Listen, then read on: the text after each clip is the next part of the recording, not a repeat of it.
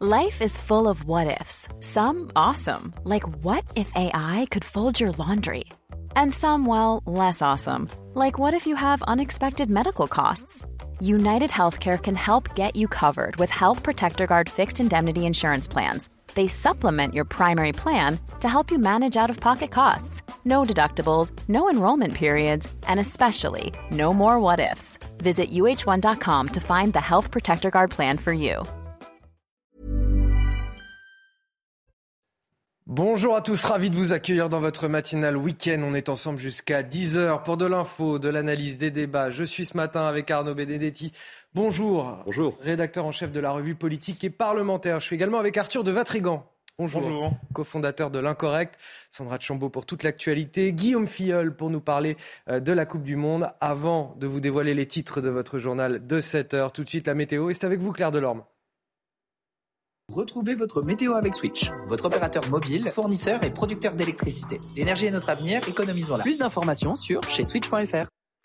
Bonjour Anthony, bonjour à tous. Ce sera encore une journée bien maussade, voire grise hein, sur l'ensemble du pays, avec en prime donc la perturbation pluvio-neigeuse qui va gagner du terrain vers les régions du nord. Donc à la pluie, nous pourrions avoir quelques flocons, mais rassurez-vous, pas de quoi blanchir les sols. Seule la neige sera en quantité en direction du Massif central, mais aussi vers les Alpes. Vous ferez attention d'ailleurs au risque d'avalanche. Dans l'après-midi, eh bien très peu d'évolution, même si nous pourrions voir quand même quelques timides éclaircies apparaître au fil des heures vers un large quart nord-ouest et le soleil va revenir également en direction du sud-ouest. Nous ferons attention au niveau des pluies en direction du Languedoc-Roussillon car elles pourraient être encore localement soutenues, l'équivalent d'une semaine de pluie.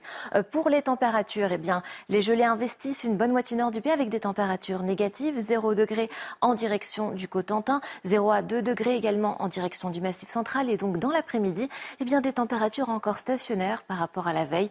Nous aurons 2 degrés pour les Hauts-de-France, 2 degrés également euh, pour l'Alsace. Donc ça, ce sont les minimales jusqu'à 17 degrés en direction de la Corse. C'était votre météo avec Switch, votre opérateur mobile, fournisseur et producteur d'électricité. L'énergie est notre avenir, économisons-la. Plus d'informations sur chez switch.fr. Et merci à vous Claire, à la une de votre journal de 7 heures, l'heure de vérité pour Kylian Mbappé qui va devoir porter les Bleus jusqu'à la victoire aujourd'hui. Le match France-Pologne, c'est tout à l'heure à 16h pour les huitièmes de finale de la Coupe du Monde de football. Nous serons avec nos envoyés spéciaux au Qatar ce matin et sur ce plateau, bien sûr, avec Guillaume Filleul, comme le week-end dernier, journaliste sport de CNews. Il faut de la fermeté et de l'humanité. Emmanuel Macron qui s'exprime ce matin dans le Parisien sur l'immigration. Elle fait partie de notre ADN, nous dit-il. Ce en même temps du chef de l'État peut-il faire une bonne politique migratoire? Je vous pose la question ce matin alors qu'un nouveau projet de loi doit être présenté en début d'année, le 29e en quatre décennies. Tous les détails de cette interview avec euh, Sandra Chambaud dans un instant. Faut-il rendre à nouveau le masque obligatoire dans les transports en commun? C'est la question à, laquelle tente de répondre en ce moment le comité de veille et d'anticipation des risques sanitaires consulté par le gouvernement alors qu'une neuvième vague de Covid-19 frappe le pays à l'approche des fêtes de fin d'année. Vous serez forcément euh, nombreux cet après-midi devant la télé pour euh, suivre le match France-Pologne. Ce sera à 16h, huitième de finale de la Coupe du Monde de football. On va tout de suite partir au Qatar, rejoindre notre envoyé spécial Mathilde Espinasse. Ça y est Mathilde, c'est le jour J pour les Bleus.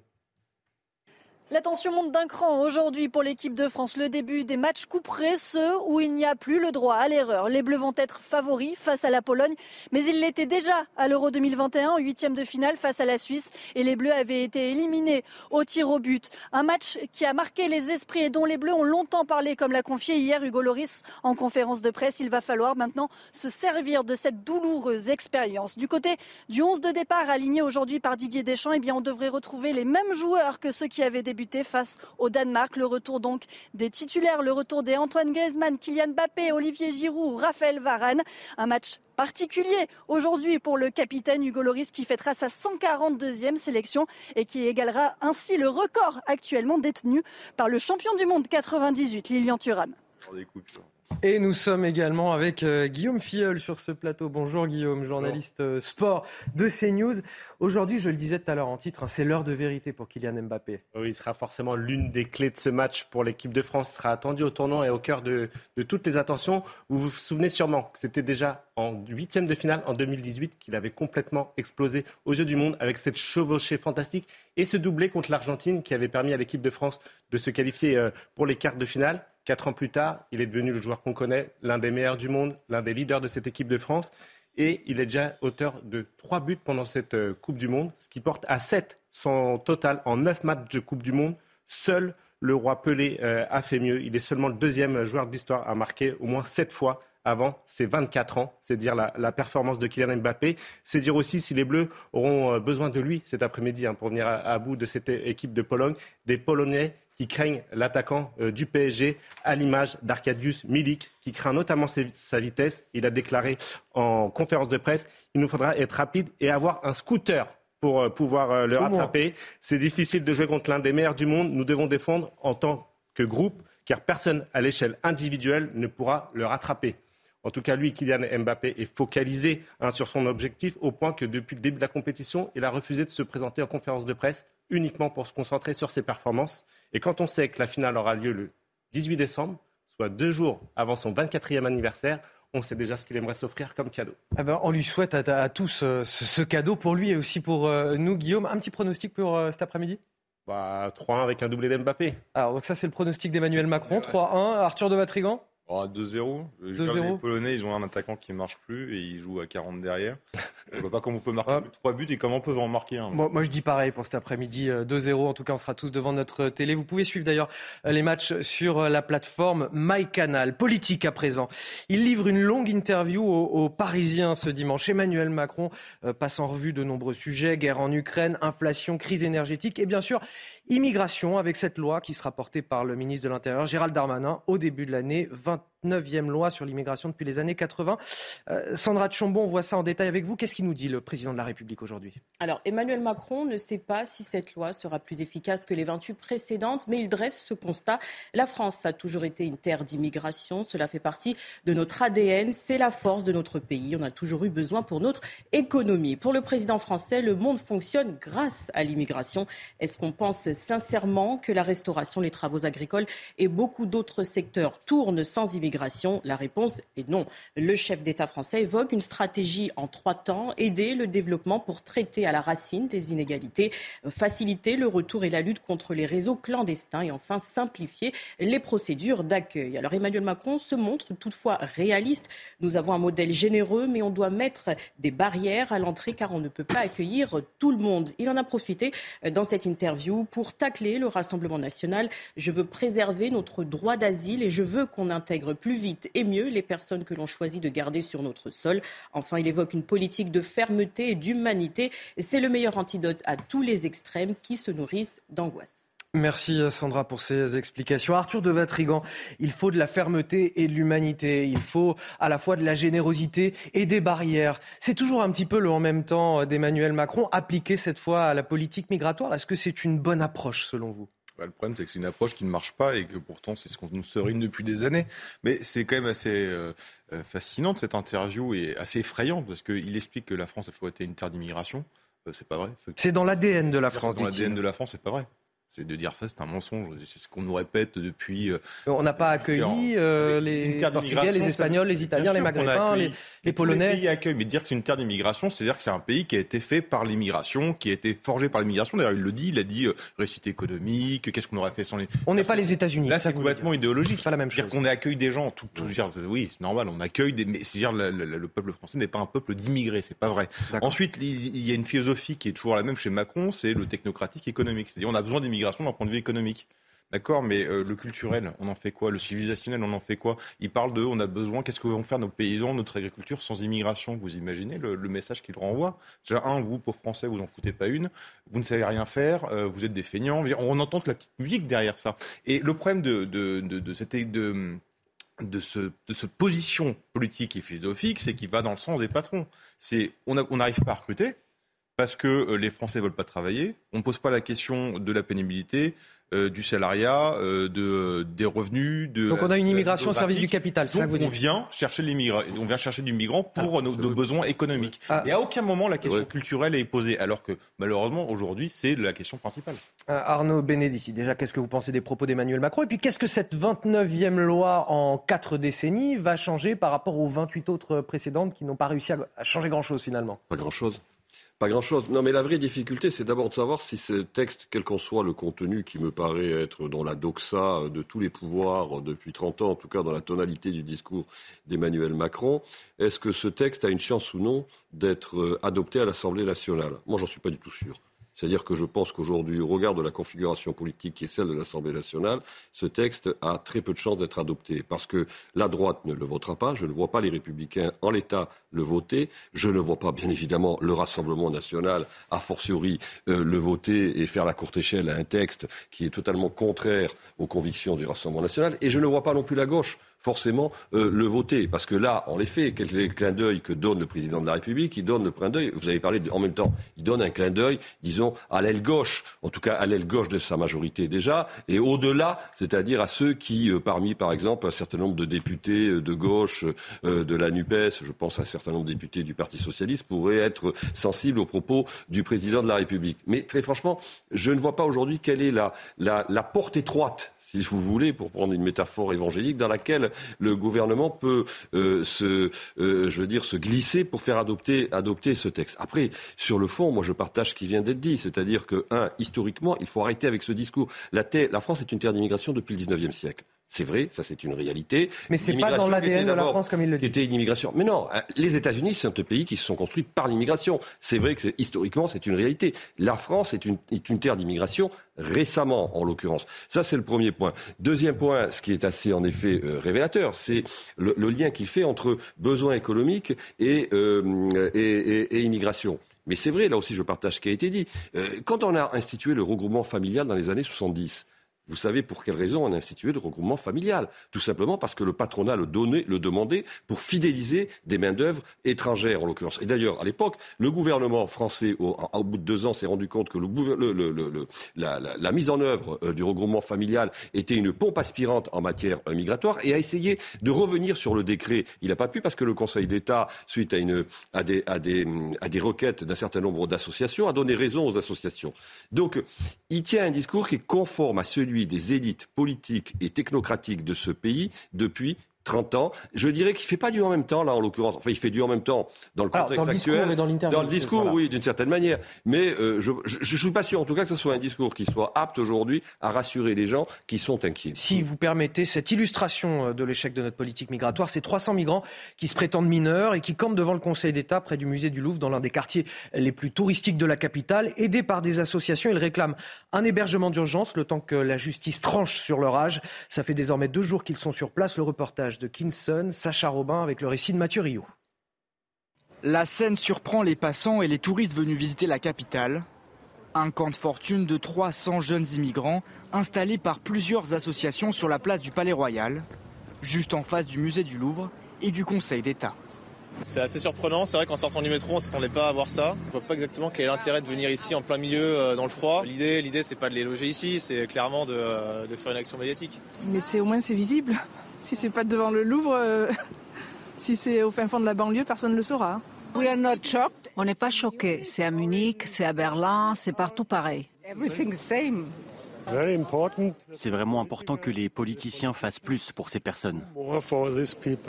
Dans les environs, certains commerçants sont directement impactés par l'installation de ce camp improvisé. C'est le cas de Thibault, gérant du café Palais Royal. Il assure avoir perdu 30% de son chiffre d'affaires journalier. Ça empêche les touristes de venir jusqu'ici en fait. Vu que le Louvre est juste derrière, le Louvre a fermé ses portes et de ce fait on n'a pas de, retour de touristes. Les associations qui soutiennent ces migrants l'affirment. Ils resteront sur place jusqu'à ce que l'État leur accorde des hébergements d'urgence. Arthur de Vatrigan, action sans doute, euh, sans aucun doute médiatique, appuyée par des associations qui les accompagnent. D'ailleurs, certains touristes qu'on entend dans ce reportage n'avaient pas l'air très surpris des touristes européens, des touristes allemands qu'on entendait. Ils nous disent c'est ce qui se passe dans plein de grandes villes européennes désormais. Oui, ça peut être rassurant. On n'est pas peut-être les seuls débiles en Europe à faire ça. Euh, mais encore une fois, c'est complètement lunaire. On a des personnes qui sont en session irrégulière, qui font une manifestation pour réclamer des droits auxquels ils n'ont pas le droit. Euh, Alors ça, on ne sait pas. La justice n'a pas tranché. C'est pas. La justice n'a pas tranché, donc ils sont en situation illégale. Ils disent dans l'attente que la justice tranche pour savoir si on est mineur ou pas, sachant qu'on sait que là au moins les deux tiers ne le sont pas. Euh, tous les rapports sénatoriaux le montrent. euh, on, réclame quelque chose. Mais en fait, non. Euh, vous êtes en situation illégale, vous n'avez rien à faire là. ils sont instrumentalisés par les associations parce qu'ils sont instrumentalisés, mais ils jouent ils sont guidés quand même dans, dans ces démarches. Une fois qu'ils rentrent sur le territoire, ils savent qu'ils vont bénéficier des droits. Je veux dire, les, mineurs non accompagnés ou les mineurs isolés étrangers sont surprotégés, ont des droits que personne d'autre n'a. On les subventionne à savoir euh, à hauteur de je ne sais pas combien par an, euh, payés par les régions et les départements. Et en plus, ça fait la mano passeur parce qu'un mineur, vous faites passer un mineur, c'est deux fois plus, c'est un rapport deux fois plus qu'un adulte. Donc évidemment que les associations jouent leur jeu parce que c'est leur rente, c'est leur business, ils vivent de ça. Mais derrière, ils alimentent le trafic et derrière, ils alimentent aussi les euh, l'arrivée des migrants qu'on utilise maintenant dans le trafic de drogue. Donc, dire, on est perdant sur tous les tableaux avec cette, affaire. Arnaud Benedetti, en une minute. Ah bah, écoutez, en une minute, en tout cas, ce qui est sûr, c'est qu'ils sont euh, soutenus par des associations, que ces associations bénéficient euh, de fonds publics, il faut le dire aussi, hein, euh, des fonds publics à la fois de l'État et des collectivités locales, pour un certain nombre d'entre eux, et des fonds publics très importants. Donc ça, c'est un petit, un petit sujet aussi, à un moment donné, qu'il faudra également, également traiter. Sur le fond, c'est que, c'est que la, la, la, plupart de ces gens seront vraisemblablement régularisés. Quand vous discutez avec des juges qui sont à la Cour d'appel du droit d'asile, ils vous expliquent de toute façon que compte tenu des législations à la fois nationale et européenne, il y aura toujours un motif qui fera que ces gens seront régularisés. Il y a des tas de motifs euh, qui sont aujourd'hui euh, euh, qui, vont, qui vont légitimer leur régularisation. Donc c'est vrai qu'on est face à une situation qui est devenue de plus en plus incontrôlable pour le pouvoir, faute, j'allais dire, de reprise en main de sa politique migratoire, ce qui n'est pas le cas aujourd'hui. Allez, avant de parler d'un sujet qui va vous faire éminemment plaisir, le retour du masque dans les transports en commun, on l'attend avec impatience. Peut-être, c'est pas sûr. Tout de suite, le rappel de l'actualité, c'est avec Sandra Chambo. À la une de l'actualité ce dimanche, un adolescent de 14 ans en garde à vue à Sarcelles dans le Val d'Oise. Il est suspecté d'avoir poignardé un collégien à la sortie de son établissement ce vendredi. Ce dernier est toujours hospitalisé sans pronostic vital engagé. Le mobile de l'agression est pour l'heure indéterminé. Nouveau plan de lutte contre les trafics de tabac en France. Il sera dévoilé demain par Gabriel Attal, le ministre des Comptes publics. Les autorités évoquent un phénomène en pleine explosion. Plus de 600 tonnes ont été saisies sur les dix premiers mois de 2022 contre 202 tonnes en 2021. Le mouvement Reconquête fête ses un an. À cette occasion, Eric Zemmour organise un meeting à Paris ce dimanche. Après une défaite à la présidentielle et aux législatives, l'heure est à la mobilisation en ligne de mire les élections européennes de 2024. Hospitalisé, Pelé se sent fort et plein d'espoir. La légende du football brésilien réagit à des rumeurs annonçant une dégradation de son état de santé. Traité pour un cancer du côlon, le triple champion du monde souffre également d'une infection respiratoire. Et on lui souhaite évidemment de tout cœur un bon rétablissement à, ce monument du, football euh, brésilien. Une neuvième vague de cas de Covid à, l'approche des fêtes de Noël. Et cette question désormais, faut-il rendre le masque à nouveau obligatoire dans les transports en commun? Je sens que ça vous réjouit. C'est la question sur laquelle va se pencher le, le fameux COVARS, le comité de veille d'anticipation des risques sanitaires. Il a été saisi par le gouvernement. De leur côté, les Français sont partagés. Il y a ceux qui l'ont toujours gardé à portée de main, ce masque, et puis ceux qui ne veulent plus du tout en entendre parler. Regardez ce reportage signé Yael Benamou et Laura Lestrade avec le récit de Mathieu Rio. Faut-il porter de nouveau le masque dans les transports en commun? Obligation ou non, certains Français l'ont déjà remis sur le nez. Mais si on peut le mettre, c'est bien. Je le porte euh, le masque parce que c'est pas fini le Covid déjà, et même pour se protéger tout simplement. Je l'ai jamais enlevé. À l'inverse, d'autres ne supportent plus ce bout de tissu. C'est hyper gênant et euh, moi ça m'a foutu des boutons partout. Euh, euh, pendant le Covid et tout ça, je suis content qu'on en soit débarrassé. Face aux épidémies de grippe, de Covid et de bronchiolite, le port du masque est fortement recommandé par le gouvernement et certaines autorités scientifiques.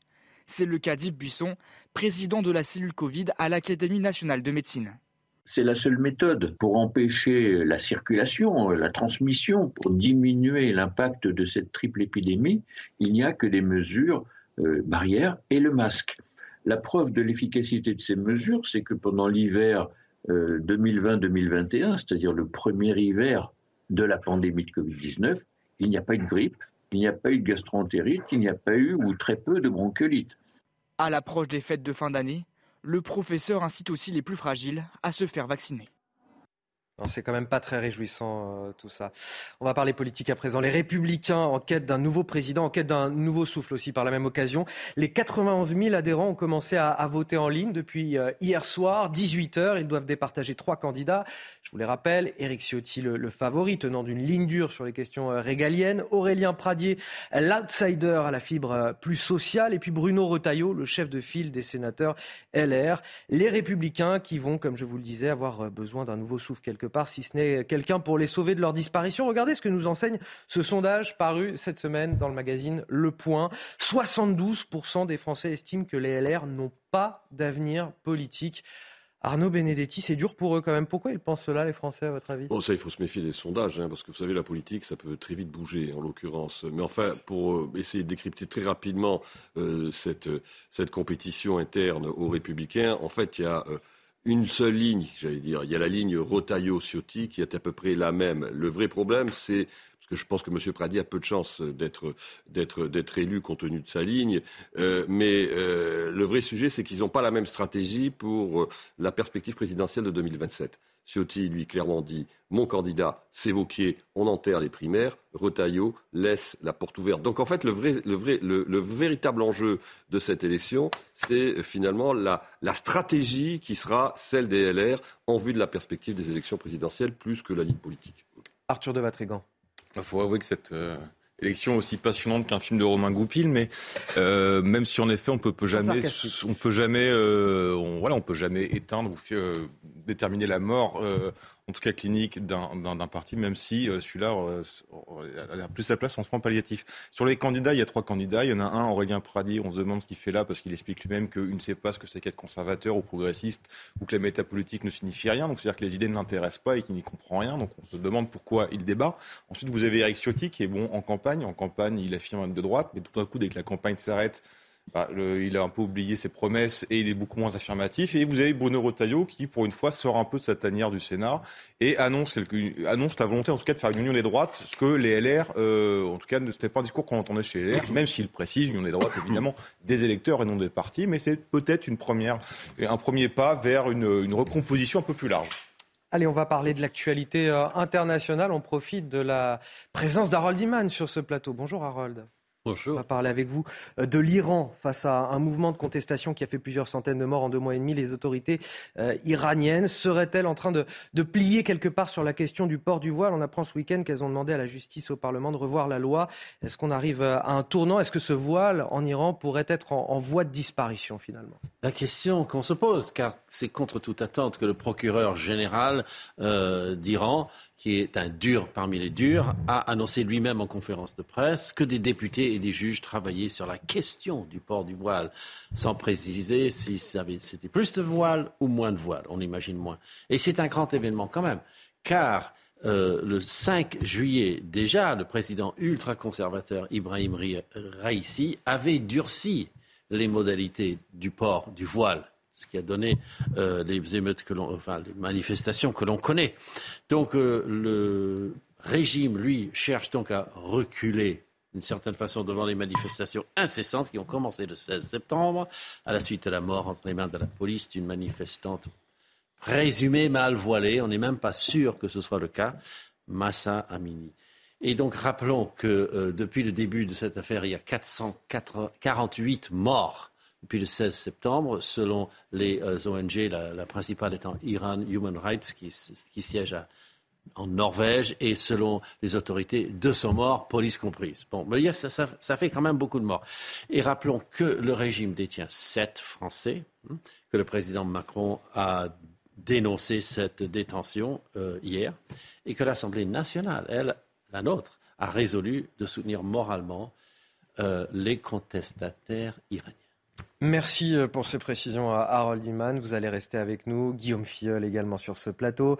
Arnaud Benedetti, Arthur de Vatrigan. On va parler dans un instant de ce témoignage, celui d'un père dont le fils a été poignardé ce vendredi à la sortie d'un collège à, à Sarcelles, un ado de seulement 13 ans, dont la vie n'est heureusement plus en danger désormais. De retour dans la matinale euh, week-end. Bon réveil à ceux qui nous rejoignent. Je suis toujours avec Arthur de Vatrigan pour décrypter l'actualité. Arnaud Benedetti également.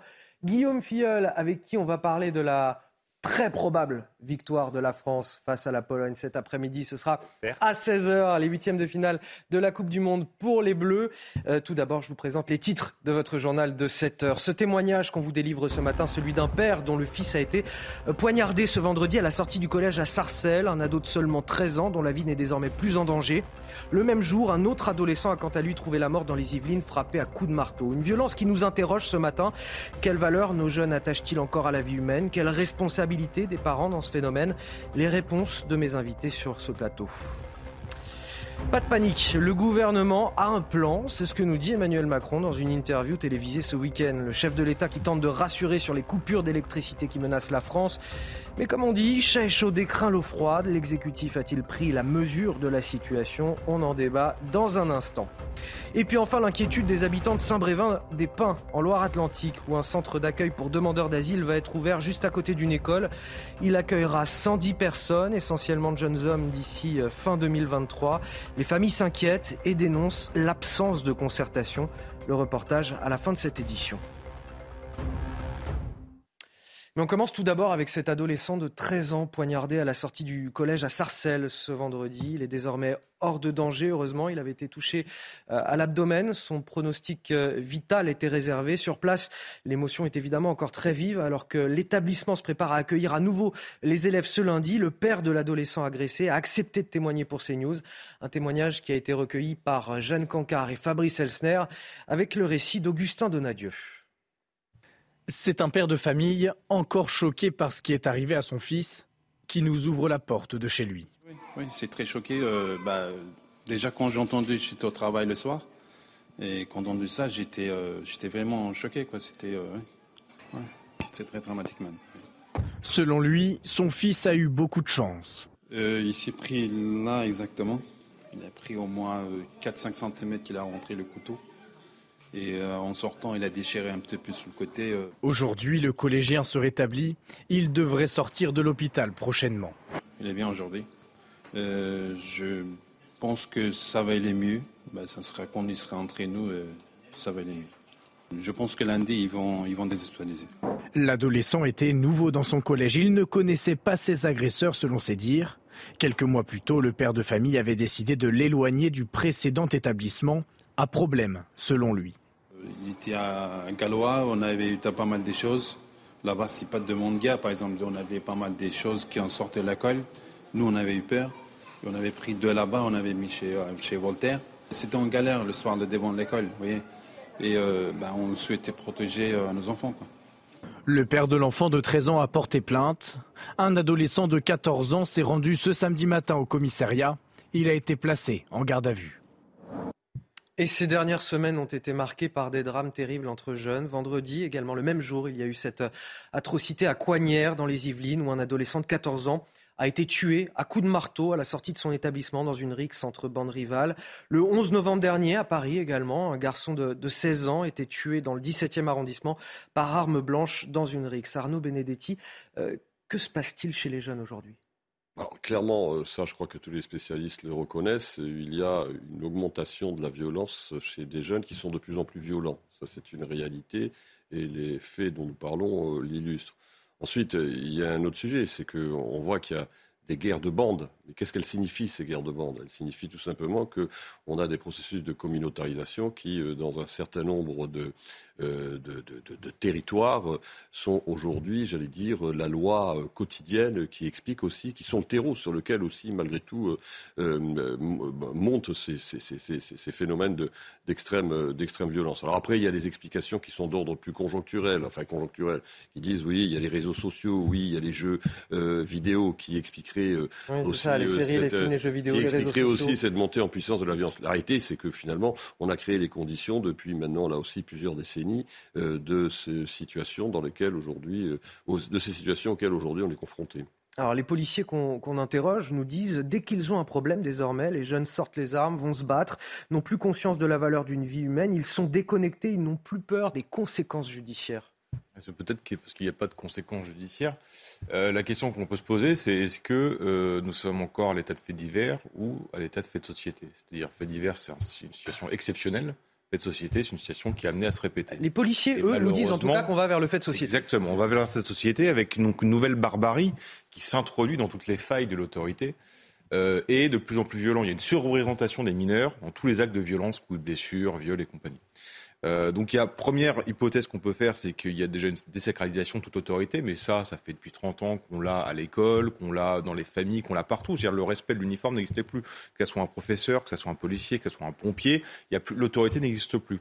Ensuite, il y a l'hypothèse que toute contradiction euh, devient un problème à éliminer littéralement. C'est-à-dire on, on m'empêche de faire quelque chose, je ne supporte pas cette frustration-là, donc j'élimine. Et ça, c'est le rôle de l'éducation. Et on peut également aussi se poser la question de l'élimination euh, symboliquement du rôle du père, euh, du patriarcat. Euh, parce que le rôle du père, justement, c'est dans une, dans, un, dans une famille qui est une micro-société, qui éduque, c'est là où l'enfant se prend des murs et se heurte et grandit. Le rôle du père, justement, est d'introduire l'enfant dans la société en lui apprenant les codes et en étant cette figure d'autorité contre qui le gamin va se heurter. Et on sait malheureusement qu'il y a de plus en plus de familles monoparentales, il y a de plus en plus d'absence de père. Et donc, forcément, il y a cette faille-là dans l'éducation. Mais après, évidemment, il y a le problème de la justice. Vous me demandez des conséquences judiciaires. Alors, est-ce qu'il faut des sanctions plus fortes ou des sanctions plus rapprochées du moment où est commis le, le crime ou le délit? Le problème, c'est qu'il faut d'abord des sanctions. Le problème, c'est que même s'il y a eu des, des euh, euh, si, l'ordonnance de 45 a été un peu révisée, globalement, on reste sur les mêmes lignes. C'est-à-dire que moins de 13 ans, vous n'avez pas de condamnation. Moins de 18 ans, vous avez une excuse de minorité qui fait que votre condamnation est au moins divisée par deux. On a, on a un rapport à l'enfance qu'on ne comprend pas. C'est-à-dire qu'on dit, euh, vous avez 15 ans, vous n'êtes pas assez mûr pour faire de la prison. Par contre, vous êtes assez mature pour décider vous-même si vous avez le droit de changer de sexe. C'est ça que les députés ont voté l'année dernière, par exemple. Donc on fait quoi? Dire à quelle la maturité, c'est à quel niveau, c'est comment, c'est en fonction de quoi? Et malheureusement, au point de vue de la justice, on sait qu'il n'y a, pas de, a pas de conséquences. Et le pire, c'est qu'en plus, aujourd'hui, je pense qu'un gamin, en tout cas dans ses effets de bande, en effet, parce qu'il y a le trafic de drogue, qui est quand même quelque chose d'hyper important, qui est un État dans l'État finalement. Et, malheureusement, la prison, c'est un fait de gloire aujourd'hui. Je suis allé en prison, regardez, c'est génial, je reviens, je suis un warrior. Donc il y a aussi cette question-là à se poser. Mais déjà, il n'y a, a pas de conséquences judiciaires. Donc Alors, en fait, il y a des faillites à tous les étages. Il y a une question qui, qui se pose, et vous l'avez évoqué, Arthur de Vatrigan, c'est la responsabilité des parents. Sur ce sujet, à Cannes, un commerçant a été privé de son emplacement au marché à la suite d'une agression commise par son fils. Cette agression, on s'en souvient tous, on a vu les images de vidéosurveillance extrêmement choquantes sur notre antenne. C'était cette femme de 89 ans frappée par ce jeune de 14 ans qui voulait lui dérober euh, son sac à main. Vous voyez, voilà un extrait euh, de, de ces images. La mairie explique Chacun est responsable de ses enfants. Elle ne s'appuie pas sur un, un article précis hein, du règlement des marchés de la ville, mais elle dit on ne peut tout simplement pas donner le droit d'occuper le domaine public à des personnes à l'origine de troubles à l'ordre public. Et la question que je voulais vous poser, c'est est-ce qu'elle a raison, la mairie Chacun est responsable de ses enfants? Je, je, précise que c'est le maire euh, LR, euh, David Lisnard, qui oui. euh, s'était vivement indigné dans cette affaire, hein, la mairie. Oui, enfin, David Lisnard est totalement cohérent avec ce qu'il avait euh, exprimé à l'époque des faits, c'est-à-dire qu'il avait déjà parlé quand même de la responsabilité Évidemment que les parents sont responsables. Vous avez des enfants, ils sont mineurs, donc ils sont sous votre autorité. En l'occurrence, c'est le bon sens que de dire que les parents sont responsables. Et c'est vrai que si l'on veut commencer à, d'une certaine manière, rétablir un certain nombre de principes d'autorité, il faut que les parents soient en première ligne pour établir cette autorité. Vous savez, il y a des maillons aujourd'hui dans le respect de l'autorité dans la société. Il y a la famille, il y a les parents, il y a l'éducation nationale également. Si ces maillons ne sont pas activés, eh bien vous n'aurez qu'une accélération du délitement de l'autorité qui est déjà très mal en point dans ce pays. Et si vous ne rétablissez pas l'autorité, en effet, vous ne créez pas les conditions de la paix civile dans un pays. Et les parents les sanctionnent comment et jusqu'à quel niveau, Arthur de Vatrigan bah Ça, il y a plein, je pense qu'on peut être très imaginatif, mais encore une fois, on regarde l'incohérence. On parle d'excuses de minorité, donc on ne peut pas les condamner comme des adultes, mais en même temps, on dit, les mêmes qui avancent ça comme argument expliquent que les parents ne sont pas responsables. Donc qui est responsable à un moment? C'est ça la question qu'il faut se poser. Il y a forcément une responsabilité. Alors je sais bien que le lubie de l'État moderne, c'est de s'introduire jusque dans nos chambres pour baisser notre radiateur ou seringuer nos vieux parce qu'ils ne servent plus à rien. Et donc il faut absolument mettre la main sur tout. Mais il faut arrêter de déresponsabiliser les parents. Et si les, les, sanctions, ça peut être évidemment des sanctions financières, ça peut être des sanctions sur des aides qu'on reçoit, que ce soit des logements, que ce soit des, des, des allocations, ça peut être des sanctions aussi euh, euh, judiciaires. Pourquoi pas je veux dire, À partir du moment où votre gamin, je veux dire, vous avez eu cette histoire la, la semaine dernière d'une mère de famille, son, son, fils attaque les flics au mortier et la mère de famille vient euh, dans le commissariat pour faire un esclandre et gueuler en disant oui, ils sont honteux, violence policière. Mmh. Bon, bah, euh, au bout d'un moment, la, je dire, quand on sein même votre foyer, on vous explique que les, les, flics représentent un danger, représentent une, une, une, bande rivale et représentent quelqu'un qui vient contre ce que vous devez être ou ce que vous devez faire, bah, les familles sont responsables et pourquoi pas envisager des, des sanctions euh, plus que financières, judiciaires également, des amendes, euh, du sursis, euh, je sais pas, on peut être imaginatif, hein, ça c'est pas un problème, c'est pas les idées qui manquent. Hein. Allez, tout autre sujet à présent, on vous en parlait déjà hier matin, c'est évidemment très concernant. Ce sont ces coupures d'électricité qui menacent notre hiver et notamment les fêtes de fin d'année. Même si le gouvernement anticipe tous les scénarios et notamment celui du délestage, Emmanuel Macron se veut rassurant. Pas de panique, nous dit-il, à l'occasion d'une interview hier. Le gouvernement a un plan pour euh, traverser finalement cette période de tension. Je vous propose d'écouter le chef de l'État. Pas de panique. Ça sert à rien. Et c'est pas vrai. Donc, il y a un travail qui est fait, ce qui est légitime par le gouvernement, pour préparer un cas extrême, qui est en effet la nécessité de, couper l'électricité pendant quelques heures dans la journée si on venait à en manquer.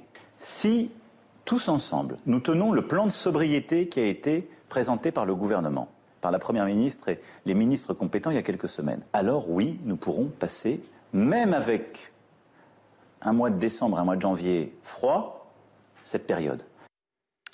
Pas de panique, ça sert à rien et c'est pas vrai. Voilà ce que nous dit Emmanuel Macron, euh, qui nous dit voilà le gouvernement a, échafaudé les scénarios euh, qu'il faut et qu'a priori, euh, si tout se passe bien, peut-être qu'on n'aura même pas de coupure électrique cet hiver. Mais bon, comme je le disais tout à l'heure en titre, chat échaudé l'eau froide. On a déjà eu ce pas de panique au moment de la crise sanitaire. Est-ce qu'on peut avoir confiance dans l'action du gouvernement face à, ces coupures d'électricité et de ce risque énergétique? D'abord, il faut noter qu'il y a certaines contradictions cette semaine dans la communication du gouvernement et dans la communication de l'exécutif, parce que les propos de la Première ministre ne correspondent pas aux propos du président de la République. Les propos euh, de M. Véran également ne correspondent pas aux propos du président de la République. Et les propos aussi de M. Ndiaye sur les fermetures d'école en cas euh, de délestage euh, ne correspondent pas à ceux du président de la République. Donc il va falloir que tout ce petit monde se mette d'accord sur parce que là on souffle le chaud et le froid et c'est à rien comprendre. de communication que l'on doit adopter vis-à-vis des Français. Deuxièmement, ce que je constate en écoutant le président de la République, c'est qu'il dit, il demande un effort aux Français, c'est-à-dire aux Français encore une fois d'avoir des gestes éco, des, des, des, gestes responsables en matière de sobriété énergétique. Ça me rappelle furieusement finalement euh, le discours qui a été tenu durant la crise sanitaire. C'est encore euh, la société qui doit servir de variable d'ajustement à, au fond du problème. Le fond du problème, c'est que euh, la politique énergétique de la France depuis dix ans euh, est euh, menée de manière totalement incohérente. De manière totalement incohérente. Je rappelle qu'il y a deux mois, vous avez l'ancien président d'EDF qui a, euh, devant euh, le MEDEF, expliqué qu'à un moment, on a demandé à l'entreprise euh, de fermer les centrales, de se préparer à fermer les centrales. C'est ce qu'ils ont fait avec Fessenheim. D'ailleurs, Madame Borne, qui était ministre de la Transition écologique à l'époque, s'est félicitée d'avoir fermé Fessenheim et que maintenant, on leur demande de réouvrir. Sauf que, petit problème, hein, juste petit problème technique, c'est que les compétences ne sont pas les mêmes pour fermer et pour ouvrir les centrales. Déjà, ça c'est un premier point. Deuxième sujet, très intéressant, deuxième exemple très intéressant, il y a de cela euh, trois jours, vous avez l'ancien haut-commissaire euh, au commissariat à l'énergie atomique, qui est un brillant physicien, membre de l'Académie des sciences, qui a expliqué tout simplement que finalement, euh, la politique énergétique qui avait été menée depuis dix ans, inévitablement, devait nous amener dans la situation dans laquelle nous nous retrouvons aujourd'hui. Donc il y a une responsabilité politique de, de, M. Hollande dans cette affaire et de M. Macron. Et alors aujourd'hui, en effet, on se retrouve face à la situation que l'on sait et euh, on essaye comme on peut de rassurer les Français, mais la réalité c'est que l'indépendance énergétique de la France, qui était quand même un sujet euh, où la France avait fait la démonstration euh, de ses capacités, est aujourd'hui bien entamée.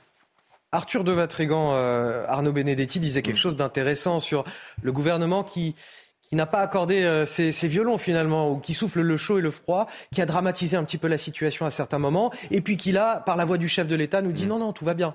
Bah, c'est toujours un peu baroque d'entendre des politiques irresponsables appeler la responsabilité de s'administrer.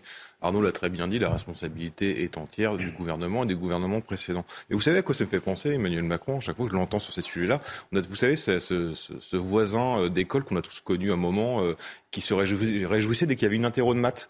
Bah, Emmanuel Macron, c'est ça, sauf que lui, il crée les problèmes il les résout à sa façon, puis en plus il se note à la fin. Bah, c'est exactement ça. On a l'impression que c'est le techno qui est content. Ah, il y a un problème, je vais le résoudre. Vous avez aussi l'image du pompier pyromane, hein, c'est un peu l'idée euh, Ouais, non, mais, non, mais le pompier pyromane, il y a un truc psychologique qui, qui va un peu plus loin. Lui, c'est vraiment, il se réjouit d'avoir des problèmes. Il aime ça parce qu'il va trouver une solution. Puis après, il va se noter. C'est euh, voilà. le Covid, c'était ça. Là, c'est ça. À chaque fois, il y a la même chose, quoi. Une espèce de, de comme s'il y avait une soif d'autorité narcissique à imposer à chaque fois, exister. Donc, il fallait absolument créer des choses, quoi. Et on appelle aujourd'hui euh, les, Français à, la responsabilité quelque part, un petit peu comme on l'a fait euh, quand il y avait euh, des pénuries de carburant. Tout en expliquant qu'ils ne sont pas responsables, bien sûr. Moi, expliquant que c'est pas leur faute. Et voilà, la, question, la question, c'est la politique énergétique de la France. Vous aussi, vous êtes d'accord avec Arnaud Benedetti C'est factuel, quoi. C'est parce qu'ils ils sont juste, ils, ont léché les babouches des verts pendant 30 ans. on voit les résultats aujourd'hui, et puis on peut se planter en politique. Mais on peut on aura de, de, le dire aussi, de dire je me suis trompé, de faire des mea. Mais jamais ils le font. Donc comment voulez-vous recréer un lien de confiance entre les administrés et la politique à partir du moment où l'administré subit concrètement les choses? Là, là, les Français sont en train de se dire est-ce que je vais devoir m'habiller en minuit cet hiver parce que je n'ai pas de quoi payer mon chauffage ou parce que j'aurai des coupures de gaz? Et vous entendez un président qui vous dit j'y suis pour rien, vous inquiétez pas, on va gérer. On a vu comment il a géré la crise sanitaire. Évidemment que ça ne fonctionne pas. Commençons par faire un mea culpa parce que la responsabilité est établie, c'est évident, c'est historique, c'est factuel, et puis on verra après. Allez, 7h45 sur CNews, il est temps d'accueillir Sandra Chombo pour le rappel de l'actualité. Coupe du monde de football, la France de Mbappé se frotte à la Pologne de Lewandowski. Les Bleus jouent leur huitième de finale cet après-midi à 16h. Les voyants sont au vert. Le talent est là, souligne le capitaine Hugo Lloris. Le vainqueur défiera le rescapé du match Angleterre-Sénégal ce soir. Réintégration des soignants non vaccinés. Emmanuel Macron demande une nouvelle fois une décision scientifique. Dans les colonnes du Parisien, le président se montre pessimiste. Je ne suis pas persuadé qu'il faut réintégrer ces personnels, mais la décision revient aux scientifiques. Les républicains choisissent leur nouveau leader. Les adhérents se prononcent par voie électronique. Les résultats seront connus aujourd'hui, peu après 18 heures. Trois candidats sont en lice. Éric Ciotti, Aurélien Pradier et Bruno Retailleau. Un second tour est prévu le week-end prochain en l'absence d'une majorité. Allez, politique toujours. Ce dimanche, le parti Reconquête fête son premier anniversaire. Éric Zemmour donne aujourd'hui un meeting à Paris, un meeting à suivre en direct sur notre antenne, sur CNews, à partir de 15h. Le parti Reconquête qui se prépare à la prochaine échéance électorale, les européennes de 2024. Toutes les explications, Elodie Huchard, et on en discute sur ce plateau.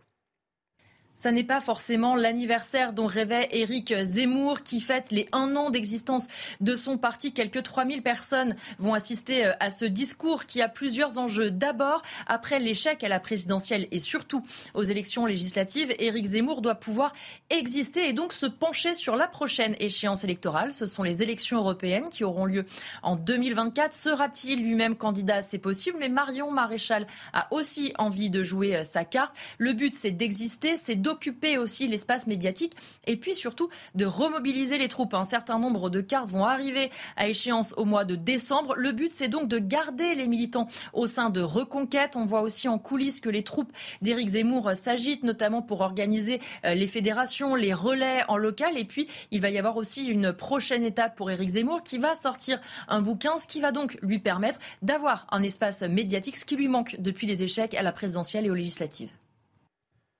Ah comment exister, comment occuper l'espace médiatique, comment mobiliser, c'est tout le défi hein, pour un parti qui n'a quasiment pas d'élus. c'est le problème, en effet. Euh, il y a trois objectifs. Il y a exister médiatiquement, mais Zemmour, Eric Zemmour euh, a, été un excellent commentateur, un excellent pamphlétaire ou polémique, appelez-le comme vous voulez, en tout cas sur l'analyse politique de la France. Sauf que le problème aujourd'hui, il est du côté des politiques. Et quand, on quand vous n'avez pas d'élus, c'est compliqué d'être à la fois et politique et commentateur. Ensuite, il y a un objectif qui est financier. Euh, malheureusement. Alors même si l'élection euh, leur a permis d'avoir un petit man, je crois ça va tourner entre 1, million et 1 million 5 par an euh, de budget, il y a quand même un objectif financier et que là on arrive à l'anniversaire, donc c'est-à-dire l'anniversaire, c'est la fin de l'adhésion. On savait qu'ils avaient 130 000 adhésions, donc on va voir combien vont être renouvelés pour savoir déjà combien ça rapporte et deux, s'il y a encore une mobilisation. Et enfin, l'élection européenne, c'est en 2024, donc ça arrive vite, et en même temps c'est assez long.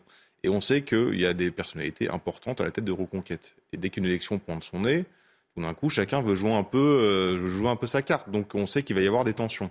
Après, l'objectif de Eric Zemmour de Reconquête, c'est l'union des droites. Je pense que d'un point de vue d'analyse politique et quand on regarde ce qui se passe à côté, Euh, c'est pas idiot, sauf que le problème, c'est que pour faire l'union des droites, il faut peut-être arrêter d'envoyer des plombs à la droite. Et malheureusement, Éric Zemmour ne peut pas s'empêcher de, quand on le voit au fur et à mesure de ses interviews, d'envoyer des plombs à Marine Le Pen, à Eric Ciotti. Et je crains que son livre, qui va sortir au, euh, en marche, je crois, euh, risque de dans cette faire direction. parler également dans ce sens-là. Donc compliqué de faire une des droite en attaquant un peu les autres. Arnaud Benedetti, très rapidement, Non, sur cette stratégie de, reconquête C'est aujourd'hui, 2024. c'est extrêmement aujourd'hui difficile pour Éric Zemmour pour toutes les raisons qui viennent d'être évoquées, le fait qu'il n'ait pas d'élu, euh, le fait qu'il n'y ait pas d'élection proche. La prochaine élection c'est 2024, donc ça ne, ne permet pas, si vous voulez, d'entretenir une, tension même vis-à-vis des, militants et des militants potentiels de, reconquête. Cette absence d'élection à, à brève à brève échéance. Non, la, la question c'est le positionnement d'Éric Zemmour. Est-ce qu'aujourd'hui il est en mesure de faire tenir une famille politique alors que quand même il a son principal concurrent, c'est-à-dire le Rassemblement national, qui aujourd'hui reste, qu'on le veuille ou non, dans l'esprit de ceux qui veulent renverser la table, la formation la plus crédible pour exercer ce rôle et cette fonction-là. Donc la difficulté d'Éric Zemmour, elle n'est pas liée seulement à ses échecs électoraux, elle est liée aussi au fait qu'il est quand même fortement concurrencé par un Rassemblement national qui demeure quand même malgré tout, disons, la force essentielle de ceux qui aujourd'hui euh, remettent en cause euh, de, de façon, j'allais dire, euh, claire et déterminée le fonctionnement d'un système que Éric Zemmour condamne.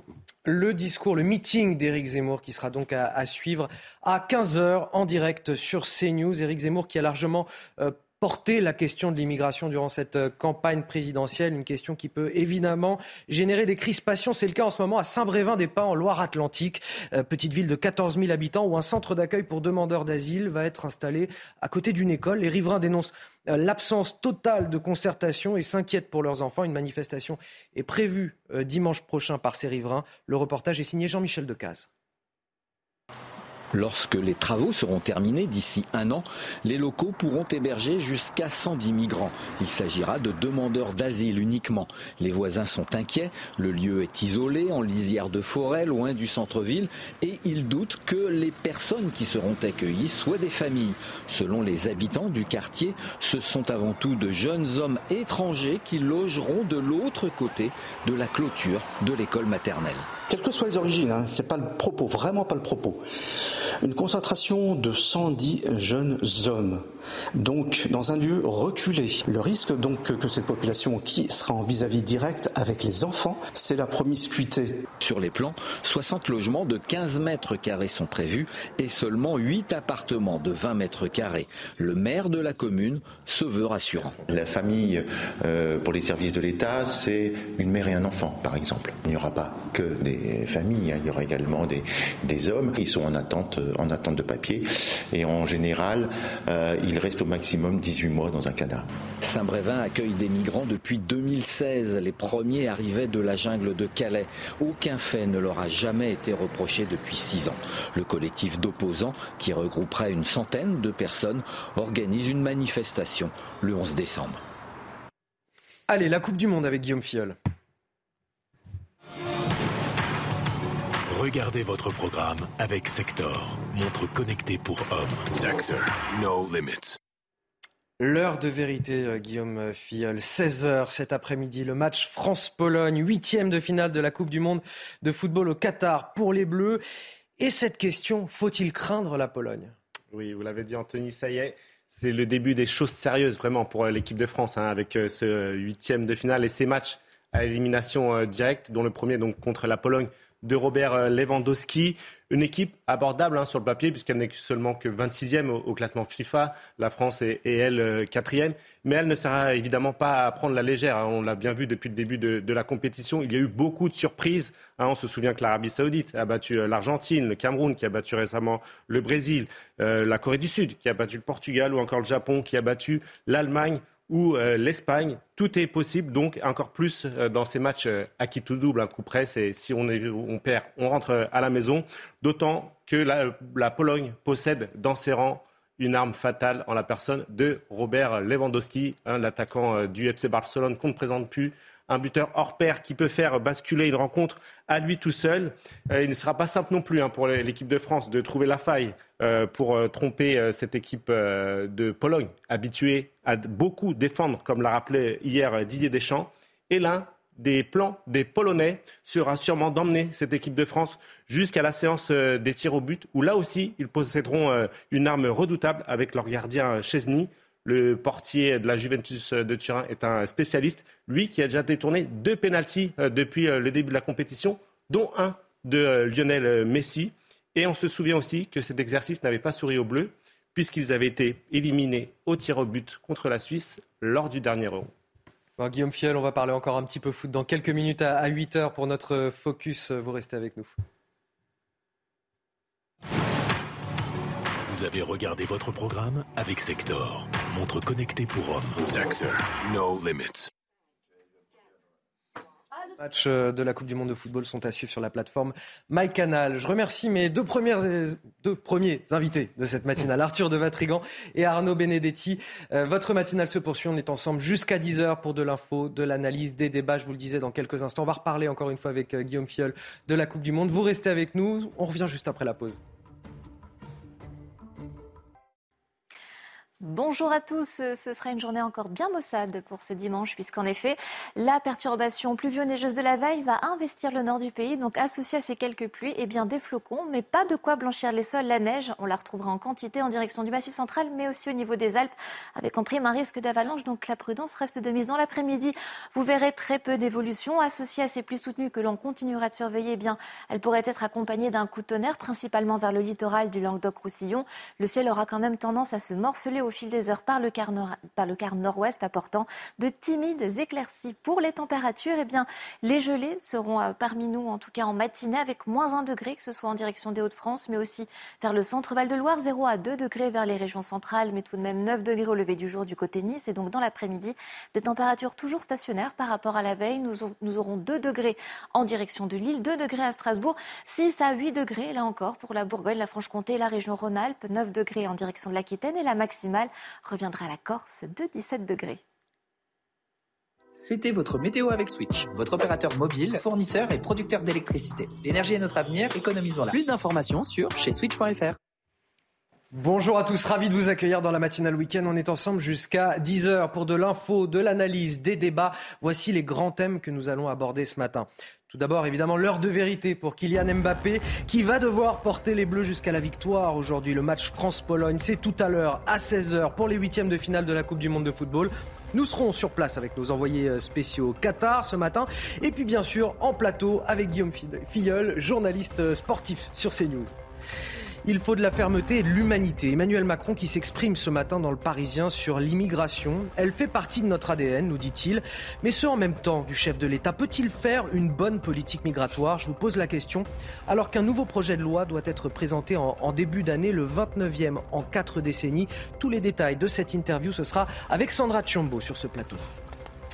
Ce témoignage également qu'on vous délivre ce matin, celui d'un père dont le fils a été poignardé ce vendredi à la sortie du collège à Sarcelles. Un ado de seulement 13 ans dont la vie n'est désormais plus en danger. Le même jour, un autre adolescent a quant à lui trouvé la mort dans les Yvelines, frappé à coups de marteau. Une violence qui nous interroge ce matin. Quelle valeur nos jeunes attachent-ils encore à la vie humaine? Quelle responsabilité aussi des parents? Les réponses de mes invités sur ce plateau. Bon, on commence tout d'abord par les bonnes choses. Tout le monde sera euh, devant son écran cet après-midi, Guillaume Fiol, à 16h pour suivre ce match France-Pologne, huitième de finale de la Coupe du Monde de football. Avant de vous poser quelques questions, Guillaume, on va partir au, Qatar, rejoindre notre envoyé spécial Mathilde Espinas. Ça y est, Mathilde, c'est le jour J pour les Bleus. La tension monte d'un cran aujourd'hui pour euh, l'équipe de France. Le début des matchs couperés, ceux où il n'y a plus le droit à l'erreur. La France est favorite aujourd'hui face à la Pologne, mais elle l'était aussi lors de l'Euro 2021 face à la Suisse et cette élimination prématurée en huitième de finale. Un moment douloureux dont les joueurs ont beaucoup parlé entre eux, comme lui a confié hier Hugo Loris en conférence de presse. Pour affronter la Pologne, tout à l'heure, à 11 de départ, avec le retour des titulaires a priori semblable à celui qui avait débuté face au Danemark, le retour des Antoine Griezmann, Kylian Mbappé, Olivier Giroud ou encore Raphaël Varane.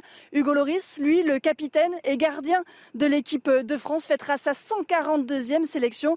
Il va alors atteindre le record actuellement détenu par le champion du monde 98, Lilian Thuram. Et donc sur ce plateau, pour approfondir la question, Guillaume Filleul qui est avec nous euh, ce matin.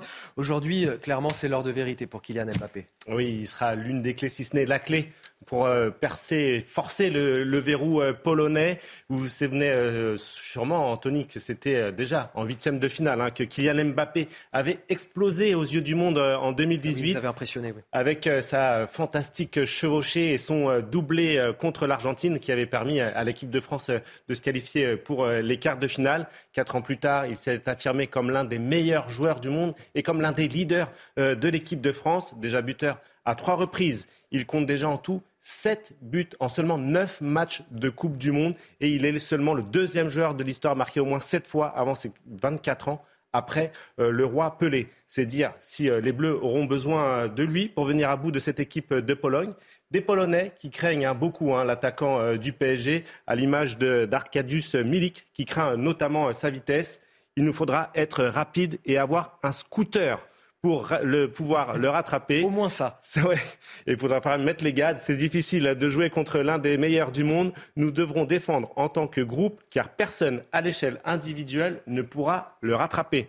De son côté, lui, Mbappé, est focalisé hein, sur euh, cette Coupe du Monde et, son objectif, au point qu'il a refusé jusqu'à maintenant de se présenter euh, en conférence de presse pour, se, euh, pour rester concentré sur ses performances.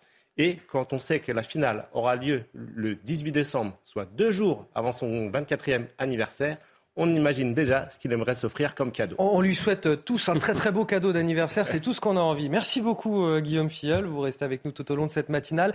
Restez avec nous dans un instant face à Bigot avec euh, bah, Guillaume Bigot qui est déjà là avec moi sur ce plateau. On va décrypter toute l'actualité pendant 45 minutes sur CNews et sur Europe 1 tout de suite. Bonjour et bon réveil à tous. Si vous nous rejoignez sur CNews et sur Europe 1, il est 8h10 et à 8h10, c'est l'heure de Face à Bigot. 45 minutes d'infos décortiquées, analysées par Guillaume Bigot, politologue et son regard sans concession un grand bonjour Guillaume. Un grand bonjour Anthony et bonjour à toutes et à tous. Beaucoup de sujets à aborder avec vous euh, ce matin. On va commencer euh, par cette interview d'Emmanuel Macron aux Parisiens aujourd'hui en France ce dimanche matin. Emmanuel Macron qui passe en revue de nombreux sujets, guerre en Ukraine, inflation, crise énergétique et bien sûr immigration avec cette loi qui sera portée par le ministre de l'Intérieur Gérald Darmanin au début de l'année. On va en parler avec vous, Sandra Tchiombo. Sandra, c'est la 29e loi sur l'immigration depuis le début des années 80. Que nous dit Emmanuel Macron sur cette loi? Emmanuel Macron ne sait pas si cette loi sera plus efficace que les 28 précédentes, mais il dresse ce constat. La France a toujours été une terre d'immigration. Cela fait partie de notre ADN. C'est la force de notre pays et on en a toujours eu besoin pour notre économie. Pour le président français, le monde fonctionne grâce à l'immigration. Il questionne d'ailleurs est-ce qu'on peut sincèrement, est-ce qu'on pense sincèrement que la restauration, les travaux agricoles et beaucoup d'autres secteurs tournent sans immigration? La réponse est non. Le chef d'État évoque une stratégie en trois temps aider le développement pour traiter à la racine les inégalités, faciliter le retour et la lutte contre les réseaux clandestins, enfin simplifier les procédures à l'accueil. Emmanuel Macron se montre toutefois réaliste. Nous avons un modèle généreux, mais on doit mettre des barrières à l'entrée car on ne peut pas accueillir tout le monde. Il a profité de cet entretien dans Le Parisien pour tacler le Rassemblement national. Je veux préserver notre droit d'asile et je veux qu'on intègre plus vite et mieux les personnes que l'on choisit de garder sur notre sol. Enfin, il évoque une politique de fermeté et d'humanité. C'est le meilleur antidote à tous les extrêmes qui se nourrissent des angoisses. Merci Sandra Chambaud. Fermeté versus humanité, barrière contre générosité. Euh, le en même temps d'Emmanuel Macron a, appliqué à, la politique migratoire. Est-ce que ça peut marcher? Est-ce que c'est une bonne approche, Guillaume Bigot? Si on est partisan de l'immigration, euh, comme la Commission européenne, oui, ça peut fonctionner. Ce en même temps veut dire vous avez le choix entre plus d'immigration ou plus d'immigration. je caricature à peine, puisqu'en réalité, l'opposition terme à terme entre la fermeté et l'humanité est très intéressante. C'est-à-dire que euh, on ferait, si on, ne faisait pas preuve d'humanité, c'est-à-dire si on voulait finalement euh, stopper les flux migratoires et quand on parle de stopper les flux migratoires, tout de suite, il y a une pensée pavlovienne qui dit mais les frontières, on ne peut pas les fermer hermétiquement, etc. Mais il ne s'agit absolument pas de fermer les frontières hermétiquement. En fait, c'est exactement une frontière comme la porte d'un domicile. Donc vous pouvez l'ouvrir ou la fermer. Pour inviter des gens chez vous, notamment si vous avez quelque chose à manger dans votre frigidaire, vous ouvrez euh, pour inviter des gens. il y a des gens qui peuvent vous rendre visite sans s'installer. Hein, ce n'est pas des squatteurs. Il y a des gens qui, voilà, vous invitent à dîner. Ce sont des touristes, par exemple. Ce sont des cadres. Ce sont des gens euh, vraiment que, vous sélectionnez parce que en matière de droit d'asile, le véritable droit d'asile, je vous le rappelle, jusqu'au début des années 80, c'était quelques milliers de personnes qui étaient des combattants pour la liberté, des réfugiés politiques, des gens symboliquement à la fois, je dirais, qui étaient intéressants pour la France, mais dont la France s'enorgueillissait aussi de leur donner asile et protection en raison des valeurs qu'ils défendaient. Et tout le monde sait bien que ça a été détourné en un, mécanisme d'immigration, de peuplement et d'immigration économique. Et donc, dans ces conditions, opposer la fermeté à l'humanité, c'est vraiment quand même énorme. c'est vraiment énorme. C'est-à-dire que, encore une fois, contrôler ces frontières comme la plupart des pays du monde le font, la Corée euh, le fait, euh, le Canada le fait, euh, le Mali le fait, l'Argentine le fait, enfin la plupart des pays du monde en dehors de l'Union européenne contrôlent leurs frontières, c'est absolument normal. Un pays se définit d'abord par des frontières. Donc là, l'idée de pouvoir bloquer ce qu'on a, aujourd'hui depuis des années, c'est-à-dire un flux de migration, de peuplement à hauteur de 500 000 personnes par an, au titre de regroupement familial, au titre de la demande d'asile qui est détournée, ça, ça serait inhumain. C'est quand même incroyable. Alors, en quoi consiste sa fermeté? On s'interroge. Je ne sais pas ce que veut dire le terme fermeté dans la bouche du chef de l'État. Mais ça veut dire que vous, vous ne croyez pas à cette euh, expression de fermeté parce que euh, l'Union européenne nous en empêcherait, c'est ça que vous voulez dire? Alors déjà, effectivement, vous, vous, avez raison de soulever ce point. Il y a un problème juridique, il y a un verrou juridique, c'est-à-dire le droit d'asile nous est imposé par des traités le droit d'asile dans une lecture très extensive, qui était d'ailleurs très compréhensible historiquement au lendemain de la Seconde Guerre mondiale, parce qu'il s'agissait de protéger beaucoup de populations qui ont été déplacées au lendemain de la guerre sur le vieux continent. Euh, et, donc on a eu un dispositif très, ouvert et très généreux qui n'avait pas été, je répète, euh, appliqué, euh, qui était appliqué avec quand même beaucoup de discernement jusque dans les années 80. Ça, c'est quelque chose, aujourd'hui, les juridictions en France mais aussi les juridictions dont dépendent les juridictions françaises, c'est-à-dire la Cour européenne des droits de l'homme, euh, la Cour de justice des communautés européennes et les traités européens avec ces articles, traités de fonctionnement de l'Union européenne 79 et 80, font de toute façon l'essentiel de la politique migratoire nous échappe. C'est une compétence qui a été abandonné par la France. Nous n'avons plus de souveraineté migratoire. Il est temps vraiment d'ouvrir ah, les yeux alors sur justement, ce point. cette 29e loi, projet de loi qui va être présenté au, début de l'année. À quoi ça Voilà, qu'est-ce que ça va changer par rapport aux, 28 lois précédentes euh, sur quatre décennies? Les principes et le cadre est fixé euh, par ces traités européens, notamment le fait qu'il y a une liberté de circulation entre les pays à l'intérieur de Schengen et que les conditions d'accès, euh, rentrer dans l'espace de Schengen, c'est quelque chose qui est européen. Maintenant, ensuite, vous avez les modalités d'application de ça et vous avez surtout la possibilité pour chaque État membre d'avoir une immigration de travail. Autrement dit, l'asile d'un côté, le regroupement familial qui font le gros des flux, ça c'est verrouillé, vous ne pouvez plus y toucher. Alors si, bien sûr, si vous changez les traités, vous sortez les traités, vous trouvez une majorité des deux tiers au Parlement, enfin au Conseil européen, vous pouvez aller contre cette politique et changer cette politique, mais c'est plus facile. Ce n'est pas au niveau français, c'est au niveau européen.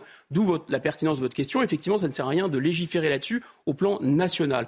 En revanche, au plan national, ce que vous pouvez faire, et ce que disent les traités, c'est que vous pouvez avoir une immigration économique. Et là, on retrouve le petit tour de passe-passe ou le petit tour de bonne du président de la République, c'est-à-dire sous prétexte d'accélérer euh, le traitement du droit d'asile d'être plus dur, mais aussi peut-être de répartir euh, les migrants sur le territoire, c'est-à-dire les modalités d'application de règles que nous ne décidons pas, alors on peut quand même décider. Mais décider de quoi? Eh bien, décider qu'il y a des métiers en tension et donc décider de régulariser. Là-dessus, le, président se justifie. Je voulais vous soumettre cette situation. La France a toujours été une terre d'immigration. Cela fait partie de notre ADN. C'est la force de notre pays. On en a toujours eu besoin pour notre économie. Je poursuis mhm. sur ce que dit le chef de l'État. Sans les Polonais, il y a un peu plus d'un siècle, comment nos mines auraient tourné? Sans les Italiens, les Espagnols, les Maghrébins, comment le secteur agricole aurait tourné, sans les immigrés africains, comment le BTP, la construction aurait tourné. Voilà ce que nous dit le président de la République. Vous êtes d'accord avec euh, ce propos? Euh, L'immigration fait partie de l'ADN de la France? Non, aucun historien sérieux euh, et aucun spécialiste des, populations et de la démographie que je ne suis pas, mais que je lis, que je consulte, n'est d'accord avec cette thèse. Il faut tordre le cou de à ce poulet. En fait, vous avez, c'est à la fois vrai et faux. Alors, je ne vais pas non plus tomber dans le même temps que je dénonce, mais au XXe siècle, effectivement, au XXe siècle, la France a été une terre d'immigration. Peut-être en quasiment à même hauteur en pourcentage que les États-Unis. C'est-à-dire c'est absolument considérable. Il y a eu des vagues migratoires indiscutablement au XXe siècle. Ces vagues migratoires n'ont pas été sans heurts, d'ailleurs le président de la République le rappelle. Ce sont des populations en général qui étaient proches de nous géographiquement, proches de nous culturellement, proches de nous linguistiquement. Peut-être même le plus important, ce n'est pas la couleur de peau des gens, c'est ce que les idées, c'est les, les idées que les gens ont dans la tête. Et en fait, ces populations, elles étaient surtout, pour l'essentiel, chrétiennes, et elles venaient de pays avec lesquels on, avait quand même un, commerce important depuis des siècles et des siècles. Je pense à l'Italie. Et Malika Sorel, très justement, cette spécialiste de ces questions migratoires, rappelait qu'un Italien sur trois, un Italien sur trois, au début du XXe siècle, est retourné en Italie parce que ça a été un échec. Et qu'ils ont. En fait, si vous voulez. Euh, il y a des conditions pour que l'immigration fonctionne. Ces conditions, c'est qu'il y ait une croissance économique importante, c'est-à-dire que les nationaux, les indigènes aient un emploi, et donc les gens qui viennent de l'extérieur renforcent la richesse du pays, accélèrent la croissance du pays, et ne prennent pas les emplois de ceux qui sont là, ou en tout cas ne contribuent pas à faire baisser le salaire. Le deuxième point, c'est qu'il faut que ces pays aient une confiance énorme en lui-même. Un pays d'immigration comme les États-Unis, comme l'Australie, comme l'était la France au XXe siècle, ce sont des pays qui ont un patriotisme chevillé au corps, qui ne doutent pas de ce qu'ils sont.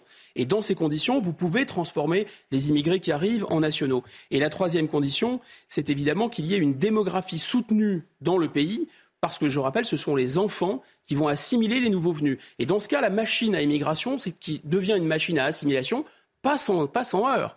Euh, aux États-Unis comme en France, ça a été compliqué avec des populations proches culturellement. Alors aujourd'hui, plus rien n'est en place. C'est-à-dire que vous n'avez plus de, de fécondité des femmes françaises suffisantes vous n'avez plus une confiance en soi du pays qui est suffisante et vous n'avez plus une croissance économique suffisante. Mais on nous vend l'immigration exactement comme le changement climatique, c'est-à-dire comme une fatalité.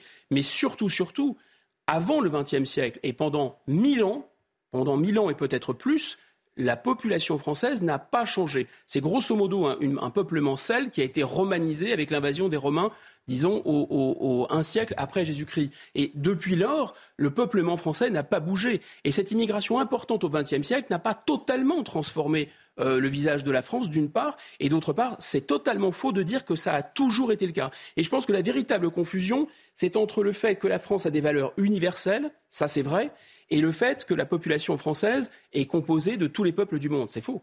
Guillaume Bigot, je voudrais qu'on on analyse peut-être euh, cet échec de notre politique migratoire à, l'aune de ce phénomène. Ces 300 migrants qui se prétendent mineurs et qui campent devant le Conseil d'État euh, aujourd'hui, près du musée du Louvre, dans l'un des quartiers les plus touristiques de la capitale. Aidés par des associations, ils réclament un hébergement d'urgence le temps que la justice tranche sur leur âge. Cela fait désormais deux jours qu'ils sont sur place. Écoutez ce reportage de Kinson et Sacha Robin avec le récit de Mathieu Rio.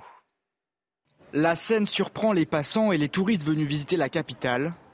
Un camp de fortune de 300 jeunes immigrants installés par plusieurs associations sur la place du Palais Royal, juste en face du musée du Louvre et du Conseil d'État. C'est assez surprenant, c'est vrai qu'en sortant du métro, on ne s'attendait pas à voir ça. Je ne vois pas exactement quel est l'intérêt de venir ici en plein milieu euh, dans le froid. L'idée, l'idée c'est pas de les loger ici, c'est clairement de, euh, faire une action médiatique. Mais c'est au moins c'est visible. Si c'est pas devant le Louvre, euh, si c'est au fin fond de la banlieue, personne ne le saura. On n'est pas choqués. C'est à Munich, c'est à Berlin, c'est partout pareil. C'est vraiment important que les politiciens fassent plus pour ces personnes. Dans les environs, certains commerçants sont directement impactés par l'installation de ce camp improvisé. C'est le cas de Thibault, gérant du café Palais Royal. Il assure avoir perdu 30% de son chiffre d'affaires journalier. Ça empêche les touristes de venir jusqu'ici en fait. Vu que le Louvre est juste derrière, le Louvre a fermé ses portes et de ce fait, on n'a pas de, retour de, touristes. Les associations qui soutiennent ces migrants l'affirment. Ils resteront sur place jusqu'à ce que l'État leur accorde des hébergements d'urgence. Alors quelque chose qu'on entend dans ce reportage, Guillaume Bigot, c'est que euh, certains touristes, notamment allemands, ne sont pas véritablement surpris de ce qu'ils observent en plein cœur de la capitale dans un quartier touristique. Ils nous disent mais c'est la même chose dans certaines villes comme euh, Munich ou Berlin par exemple. Ah oui, d'ailleurs, le, chef de l'État, euh, dans, l'entretien qu'il a donné sur, euh, où il aborde la question migratoire, à cette formule, il dit euh, la nature du problème migratoire a changé en Europe depuis 2015. Effectivement, il y a bien eu un point de bascule, puisqu'Angela Merkel a souhaité faire venir un million de réfugiés syriens en Allemagne. Donc oui, les Allemands ne sont pas choqués, enfin ils ne sont pas choqués, ils ne sont pas surpris, ce n'est pas tout à fait la même chose.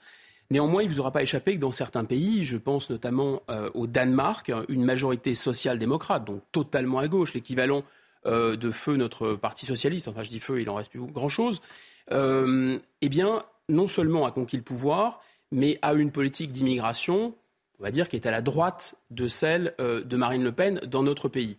Pourtant, il se revendique toujours de gauche, il se revendique toujours parfaitement antiraciste et il se revendique toujours universaliste. Simplement, il considère qu'il y a des quartiers qui ont fait sécession, que ça pose un problème d'ordre public extrêmement grave et que des gens qui souvent sont des jeunes hommes euh, musulmans pleins de préjugés, non pas parce qu'ils sont hommes jeunes et musulmans, mais parce qu'ils sont de pays qui sont travaillés par des phénomènes d'islamisme, mais aussi par une sorte de de ressentiment à l'égard de l'Occident, mais aussi parce qu'ils n'ont aucune intention finalement d'abandonner leur mode de vie, leur culture. Et ceci d'autant plus qu'on les concentre dans certains lieux. Les Danois ont décidé non seulement de stopper ces flux, euh, de, mettre un terme, disons, au détournement du droit d'asile, mais surtout, ils ont décidé euh, d'empêcher le regroupement familial pour euh, stopper la ghettoisation et ce qu'ils appellent la séparation du pays. Donc eux, ils agissent et ils sont de gauche. Là, ce qu'on voit sur ces images, c'est oui, pour revenir à cette action euh, très médiatique en, plein cœur de la capitale, avec un campement de, migrants, voilà devant le Conseil d'État et le musée du Louvre.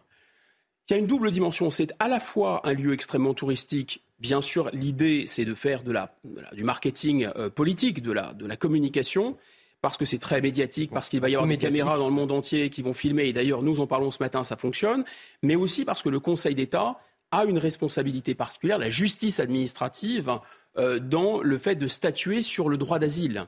Et donc, c'est d'ailleurs le Conseil d'État, on peut dire, les cours de justice euh, euh, comme le Conseil constitutionnel, le Conseil d'État et au-dessus, enfin au-dessus ou ailleurs en Europe, les cours européennes des droits de l'homme, que je citais tout à l'heure, la Cour de justice des communautés européennes, toutes ces, toutes ces juridictions, et à commencer par le Conseil d'État, portent une très très lourde responsabilité dans le déverrouillage euh, des phénomènes migratoires, dans le fait que, euh, disons, les, barrages ou la barrière a cédé.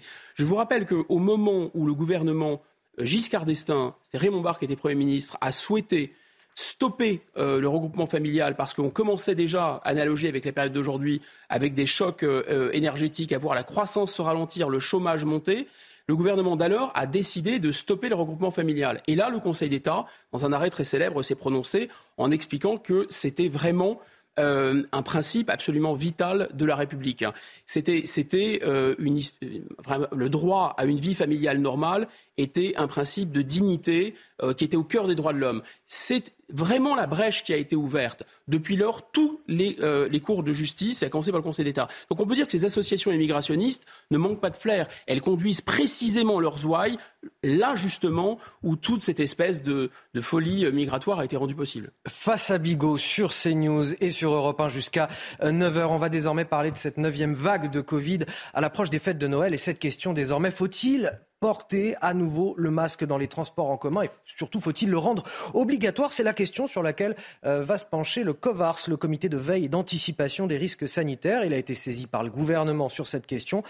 De leur côté, évidemment, les Français sont partagés. Il y a ceux qui l'ont toujours gardé à portée de main et puis ceux qui ne veulent plus du tout en entendre parler. Écoutez ce reportage de Yael Benamou et Laura Lestrade avec le récit de Mathieu Faut-il porter de nouveau le masque dans les transports en commun? Obligation ou non, certains Français l'ont déjà remis sur le nez. Mais si on peut le mettre, c'est bien.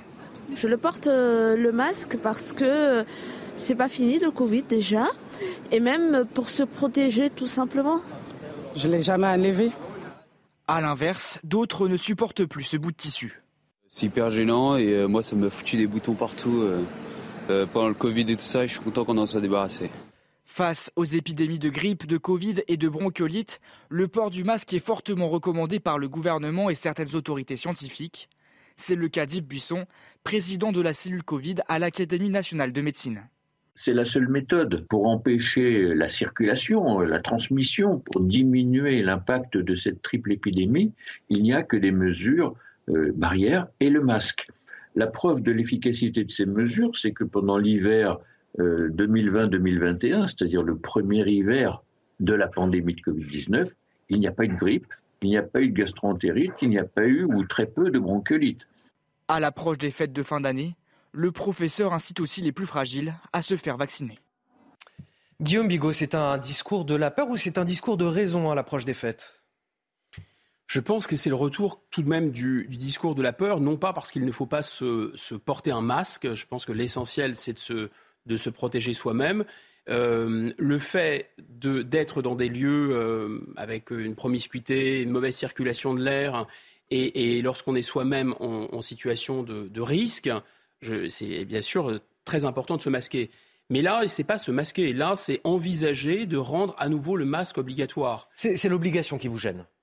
C'est l'obligation, je pense, qui gêne beaucoup, beaucoup de nos compatriotes parce que euh, finalement, le principe de base en République, c'est que la République est composée de citoyens majeurs, adultes, vaccinés, qui peuvent prendre leurs responsabilités, qui sont, qui sont responsables pour eux-mêmes de leur sécurité sanitaire. Il y a quand même un relâchement Alors, de, beaucoup de Français euh, sur les gestes barrières. Là, on est dans le cœur du, du, sujet et du paradoxe, parce que c'est précisément parce que y a, le discours de la peur ne fonctionne plus, et donc je pense qu'il y a une, une sorte de d'assimilation ou d'intégration de quelque chose qui est très particulier, le Covid, le Covid, c'est à la fois quelque chose qui est potentiellement très grave pour des gens qui sont à risque, pour des gens qui ont des facteurs de comorbidité, pour des gens qui sont âgés.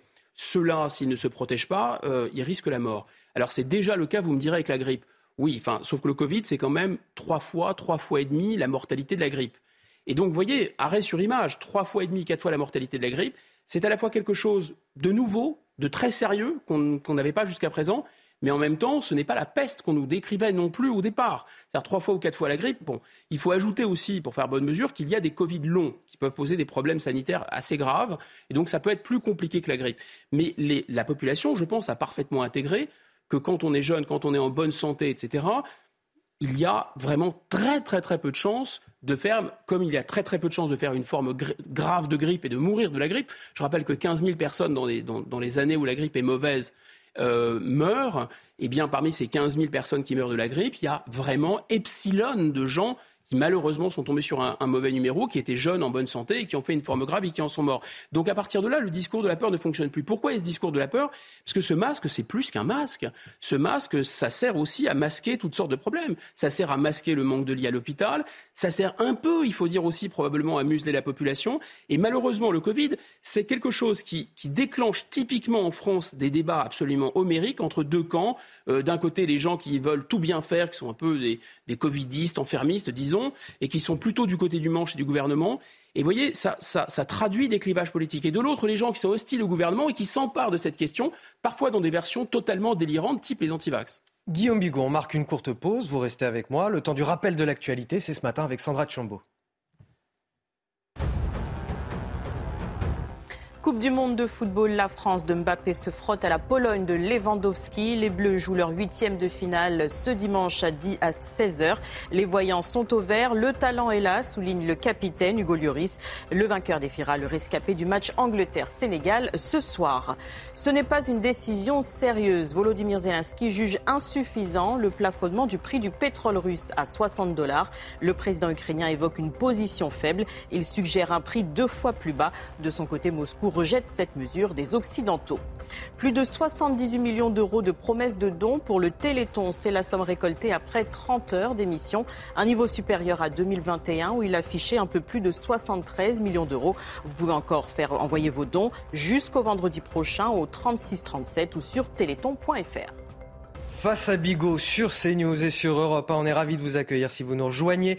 Les Républicains en quête d'un nouveau président ce week-end, en quête peut-être aussi d'un nouveau souffle par la même occasion.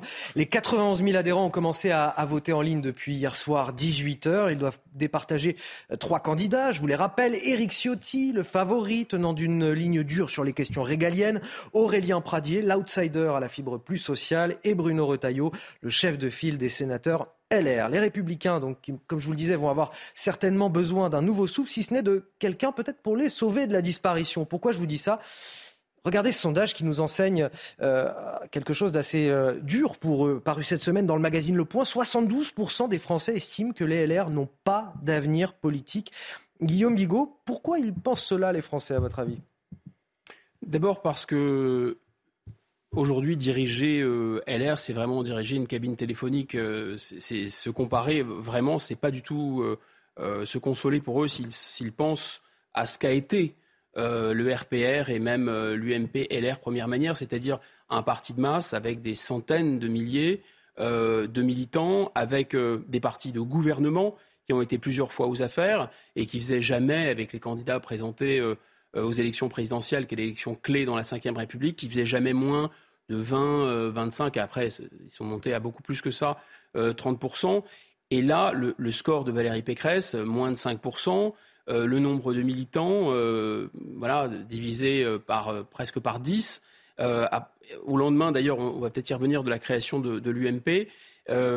tout ça, c'est, enfin, vraiment, pour eux, c'est très compliqué parce qu'ils euh, ne peuvent pas se débarrasser, faire le deuil d'une certaine façon de leur position statutaire, institutionnelle, au cœur du jeu institutionnel. C'est tout le problème des partis dits ex de gouvernement. La deuxième chose, c'est qu'ils sont là, euh, tel l'âne de Buridan. Vous savez, cet âne qui, dans la légende, est mort parce qu'il y avait une, gamelle de son, il y avait une gamelle euh, de blé, et ils n'arrivaient pas à choisir entre les deux. Et faute de choisir entre les deux, l'âne est mort. Alors qu'est-ce que c'est euh, cette, euh, cette image? Ben, D'un côté, il y a la ligne politique, c'est ça du parti. Bien sûr. D'un côté, il y a une alliance possible avec la majorité, avec Emmanuel Macron, et de l'autre côté, il y a une alliance possible avec le Rassemblement national. Mais ils sont dans le nini. Et alors, ce qui est intéressant, c'est que les trois sont dans le nini. Ils sont totalement alignés. C'est-à-dire que les trois vous disent oui, euh, nous ne ferons pas d'alliance avec le gouvernement parce que nous ne sommes pas euh, quelle était l'expression utilisée par M. Retailleau? Nous ne sommes pas le marchepied du gouvernement. Et, euh, mais ils vous disent exactement la même chose avec RN. Oui, nous sommes, alors, nous sommes d'accord, par exemple, avec la réforme des retraites. Nous sommes tout à fait alignés sur énormément de sujets économiques avec euh, la majorité. Mais nous ne voulons pas jouer les majorités d'appoint pour eux. Et donc, pas d'alliance en bonne et due forme. Vous vous souvenez, c'est ce que Nicolas Sarkozy avait conseillé. Et de l'autre côté, ils disent oui, mais en réalité, M. Ciotti a été jusqu'à dire j'ai les mêmes valeurs et, je pourrais voter pour M. Zemmour au deuxième tour. M. Zemmour, qui est à la droite de Marine Le Pen, rappelons-le. Et euh, aujourd'hui, Éric Ciotti dit euh, non, non, c'est le diable, c'est scandaleux, pas d'alliance avec eux, etc. Et souvenez-vous de la séquence à l'Assemblée nationale avec le député De Fournas qui dit qu'il retourne en Afrique parlant d'un bateau. Éric Ciotti vote évidemment comme un seul homme pour s'assurer qu'il est dans le camp du bien, dans le camp des bien-pensants, disant c'est scandaleux, c'est une marque de racisme insupportable. Donc, si vous voulez, ils sont dans le nini. Ils refusent une alliance, ils refusent l'autre. Or, aujourd'hui, ils ont encore des députés, ils ont encore des sénateurs, ils ont encore des élus. C'est une machine. Et donc, l'enjeu, c'est le contrôle d'une machine, d'une machine de notables qui représente encore quelque chose, mais qui se dit si je m'allie euh, avec l'un ou si je m'allie avec l'autre, je risque de tout perdre. Alors pourquoi? Ben, Si je m'allie avec Emmanuel Macron, on ne sait pas ce qui va se passer demain. Peut-être qu'il va y avoir une crise très grave. Si Emmanuel Macron est entraîné dans une crise, nous serons entraînés avec lui et nous disparaîtrons corps et biens. Et de l'autre côté, eh bien, euh, euh, c'est comme c'est un parti de notables, et comme les notables partagent ce préjugé que s'allier euh, avec le Rassemblement national ou Oresco référence encore pire avec Reconquête, c'est vraiment s'allier avec le diable, c'est totalement impossible. Donc il reste finalement tel l'âne de Buridan, et je pense qu'en plus ils sont un peu schizophrènes en plus. C'est un âne de Buridan qui risque de mourir de faim, mais aussi de mourir de schizophrénie, parce qu'ils ont finalement un double discours. Regardez ce qui s'est passé dans le débat, c'était très intéressant, euh, dans le débat qui a euh, euh, opposé donc les trois candidats en lice, Bruno Retailleau, Éric Ciotti et Aurélien Pradier. Aurélien Pradier. En fait, Aurélien Pradier est, on va dire, sur les questions migratoires, sur les questions régaliennes, le plus modéré des trois. Éric Ciotti est censé être le plus dur des trois. Mais il y a eu une pure alliance tactique. C'est-à-dire qu'on a bien compris que pendant, le débat, quiconque a regardé les débats a bien compris que euh, Ciotti passait une sorte d'alliance de revers avec Aurélien Pradier, son cadet, euh, contre M. Rotaillot. En fait, il a, mis en avant des intérêts tactiques, des intérêts de boutiquier pour sauver son parti de notables, ses élus, prendre le contrôle de la machine. Il y a presque une obsession trotskiste de prendre le contrôle de l'appareil. Mais prendre le contrôle de l'appareil, pourquoi? Au nom de quelles convictions Au nom de quelles valeurs dans quelle stratégie Mystère et boule de gomme. On voit à quel point c'est compliqué de trouver sa, sa, voie à droite. Dans ce sondage, encore une fois, pour le magazine Le Point, il y a cette question qui incarne le mieux la droite selon les Français? Et on voit que la concurrence est rude, puisqu'on a 24% euh, qui estiment que c'est Renaissance, 25% qui estiment que c'est les LR, 24% pour le Rassemblement national. Un quart, un quart, un quart. La concurrence est très rude finalement pour incarner la droite en France. Il y a, deux lectures de ce, de ce phénomène. Soit euh, le dispositif, le clivage droite-gauche a littéralement explosé. C'est une thèse qui se défend avec, par exemple, un bloc élitaire, un bloc populiste. Dans ce bloc populiste, vous auriez d'un côté LFI, le RN, mais il manquerait quand même non seulement un liant, mais je pense aussi autre chose que de la radicalité à l'état pur et de l'agressivité euh, à l'état pur. Euh, et de l'autre côté, vous auriez un bloc élitaire qui regroupe tout le reste. Bon, ça c'est une lecture possible et on n'est plus dans le droit de gauche parce que vous voyez des partis populistes de droite, populistes de gauche qui sont d'accord sur l'essentiel. De la même façon, comme l'a comme l'a fait Emmanuel Macron avec En Marche puis Renaissance, vous avez des gens qui sont modérés de européistes ou modérés euh, de gauche et modérés de droite qui sont ensemble. Donc ça, c'est une, lecture. L'autre lecture, c'est dire oui, on pourrait revenir à un clivage euh, droite-gauche. Mais dans ce cas, pour revenir à un clivage droite-gauche, et je pense que c'est le chemin du succès, euh, euh, est-ce que c'est pour LR, est-ce que c'est pour une autre formation? En tout cas, le premier qui fera chez LR, ou à droite en tout cas, le coup, entre guillemets le coup, que Mitterrand a fait avec le Parti communiste dans les années 70, c'est-à-dire au moment où le Parti communiste était très puissant au plan électoral, comme RN est très puissant au plan électoral, mais avec un Parti communiste qui faisait quand même euh, office un peu euh, de diable euh, d'un parti. Vous savez, c'était un peu transgressif parce qu'on était en pleine guerre froide. Attention, bon là, le même discours sur RN, mais surtout, surtout, une dimension sociologique, c'est-à-dire que le Parti communiste était quand même le parti de la classe ouvrière et un parti très populaire. Mais comme le RN aujourd'hui, qui est un parti des employés de ce qui reste de la classe ouvrière, et le bourgeois qui lui a envie d'une alternance à gauche, qui a envie d'une politique sociale, ne peut pas directement voter pour le Parti communiste. Et donc François Mitterrand, qui est un grand bourgeois, dit mais attendez, c'est pas, pas très compliqué, on va faire une alliance avec eux, un programme commun, mais on, va appeler ça le Parti socialiste. Parti socialiste, Parti communiste, programme commun. Donc moi, je vous propose une, possibilité d'accéder au pouvoir tout en ayant un vote sociologiquement correct, parce que vous n'allez pas mettre votre bulletin dur avec, euh, avec les prolétaires. C'est un peu violent ce que je vous dis, mais je pense que n'importe qui à droite disant écoutez, il n'y a plus de tabou, faisons une alliance en bonne et due forme avec le RN, mais c'est certain qu'il se retrouverait dans la peau de Mitterrand et il n'y aurait peut-être même pas de deuxième tour au présidentiel. Allez, un dernier mot de politique. Euh, Guillaume Bigon va parler du parti Reconquête qui fête euh, aujourd'hui son premier anniversaire. Éric Zemmour donne un meeting d'ailleurs à, Paris à 15h. Le parti Reconquête qui se prépare à la prochaine échéance électorale. Euh, c'est pas pour tout de suite, mais ça arrive. C'est au printemps 2024, les européennes. Les explications d'Élodie Huchard, on en discute juste après. Ça n'est pas forcément l'anniversaire dont rêvait Éric Zemmour qui fête les un an d'existence de son parti. Quelques 3000 personnes vont assister euh, à ce discours qui a plusieurs enjeux. D'abord, après l'échec à la présidentielle et surtout aux élections législatives, Éric Zemmour doit pouvoir exister et donc se pencher sur la prochaine échéance électorale. Ce sont les élections européennes qui auront lieu en 2024. Sera-t-il lui-même candidat? C'est possible, mais Marion Maréchal a aussi envie de jouer euh, sa carte. Le but, c'est d'exister, c'est d'occuper aussi l'espace médiatique et puis surtout de remobiliser les troupes. Un certain nombre de cartes vont arriver à échéance au mois de décembre. Le but, c'est donc de garder les militants au sein de Reconquête. On voit aussi en coulisses que les troupes d'Éric Zemmour s'agitent, notamment pour organiser euh, les fédérations, les relais en local. Et puis, il va y avoir aussi une prochaine étape pour Éric Zemmour qui va sortir un bouquin, ce qui va donc lui permettre d'avoir un espace médiatique, ce qui lui manque depuis les échecs à la présidentielle et aux législatives comment exister, comment occuper l'espace médiatique, comment mobiliser aussi. C'est tout le défi pour un parti qui n'a pas ou peu d'élus. Oui, mais ils ont, en fait, ce qui leur, c'est vraiment tout ce qu'a LR et qui manque euh, à Reconquête et ce qu'a Reconquête et qui manque à LR. C'est-à-dire que Reconquête est plein euh, euh, d'ambition, d'allant et surtout de ferveur d'une certaine façon militante, mais aussi de conviction, d'idéologie, certains diraient trop. Et de l'autre côté, euh, vous avez une machine électorale avec des notables, des élus, un financement, etc., euh, etc. Alors, le problème d'Éric Zemmour, c'est, il est, il est, je pense qu'il y a trois problèmes. Le premier problème, c'est le positionnement. C'est-à-dire qu'en fait, il s'est positionné, euh, il a voulu à la fois, lui aussi, il est tombé dans une sorte de en même temps, il a voulu à la fois faire ce que je vous disais tout à l'heure, c'est-à-dire le coup de Mitterrand, faire une espèce de pont ou de colle entre d'un côté LR et de l'autre côté le RN, en considérant qu'il y avait des gens qui n'iraient pas jusqu'à voter pour le RN, mais il y a plein de gens à LR qui voulaient euh, finalement que les idées du RN l'emportent. Sauf qu'il s'est mis, lui, à la droite du RN. Donc ça, ça n'a pas collé. Premier point. Deuxième point, il y a quelque chose qui est très attachant chez lui, qui entraîne et qui explique aussi cette ferveur populaire, c'est que ce n'est pas un politicien traditionnel. Il le revendique en tant que tel. Il ne veut pas faire de la petite popole. Il ne veut pas faire comme M. Ciotti. Allez, je, vais, mettre mes convictions dans ma poche, mais mon intérêt tactique, c'est de tacler euh, mon adversaire, même si mon adversaire pense comme moi. C'est pas du tout le truc d'Éric Zemmour. Lui, Éric Zemmour, il est dans d'une certaine façon la, droiture, l'honnêteté intellectuelle.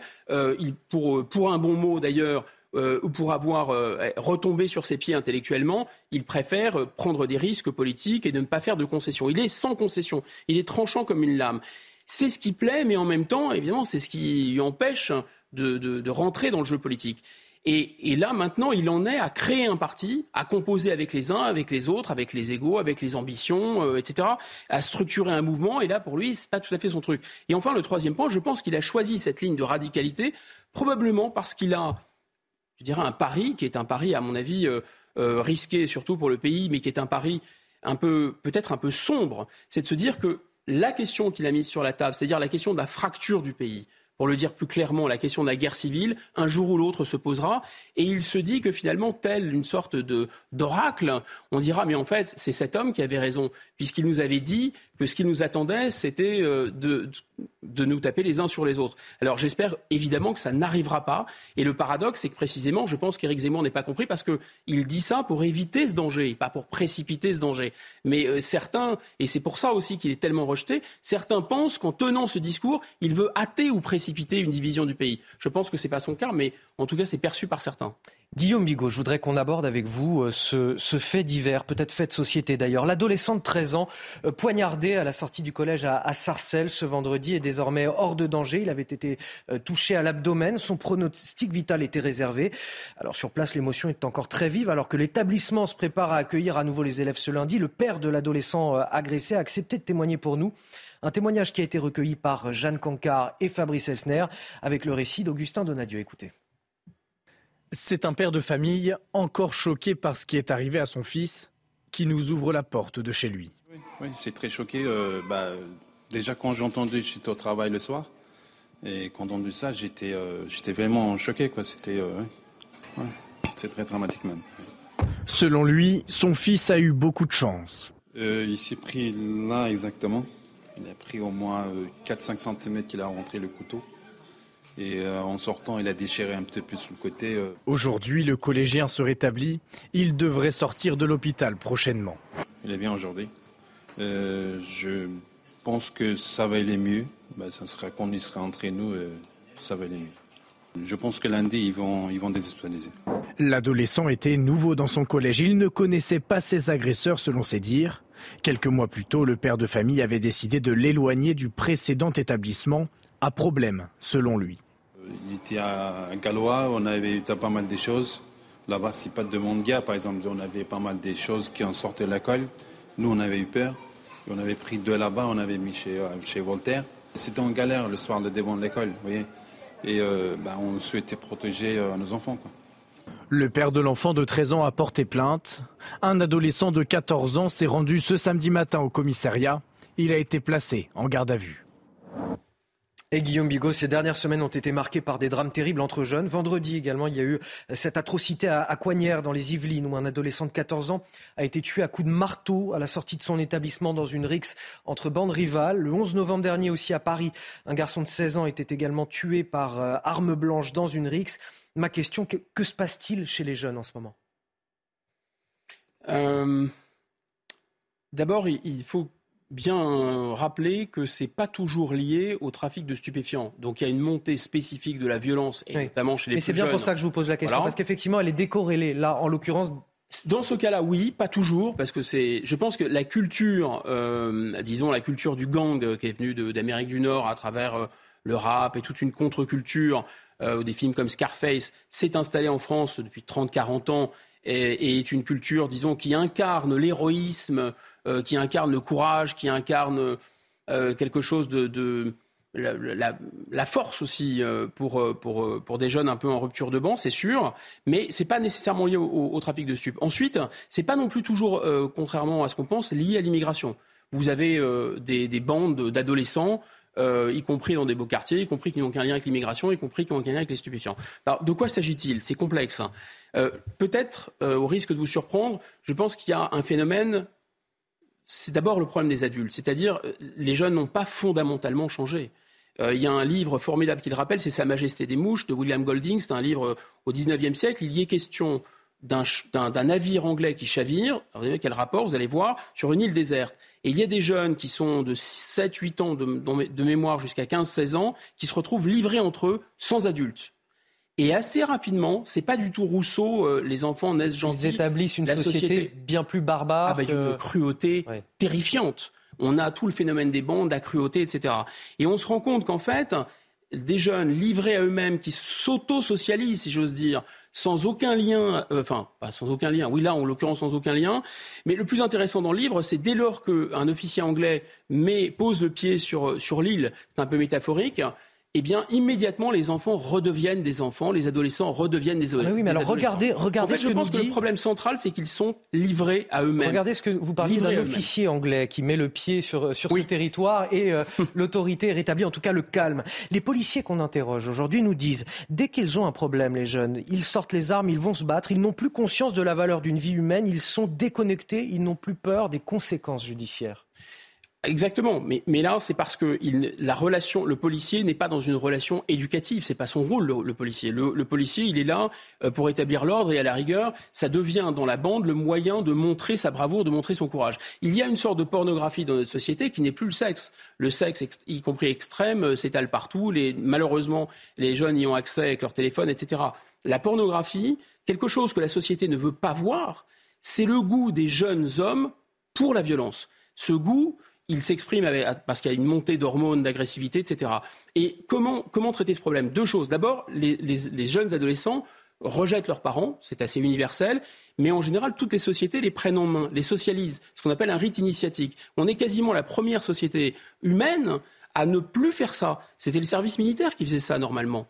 Alors on avait toutes sortes d'organisations aussi de jeunes qui prenaient en main les jeunes, qui les socialisaient. Les jeunes qui sont dans des clubs de sport et autres sont beaucoup moins violents, ils ne, tombent pas dans ce phénomène de bande.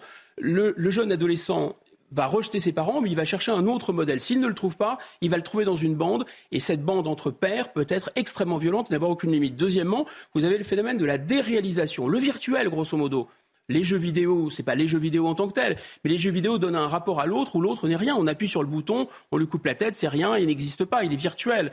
Eh bien, ils transfèrent ça dans la réalité, mais surtout quand ils sont un peu immatures.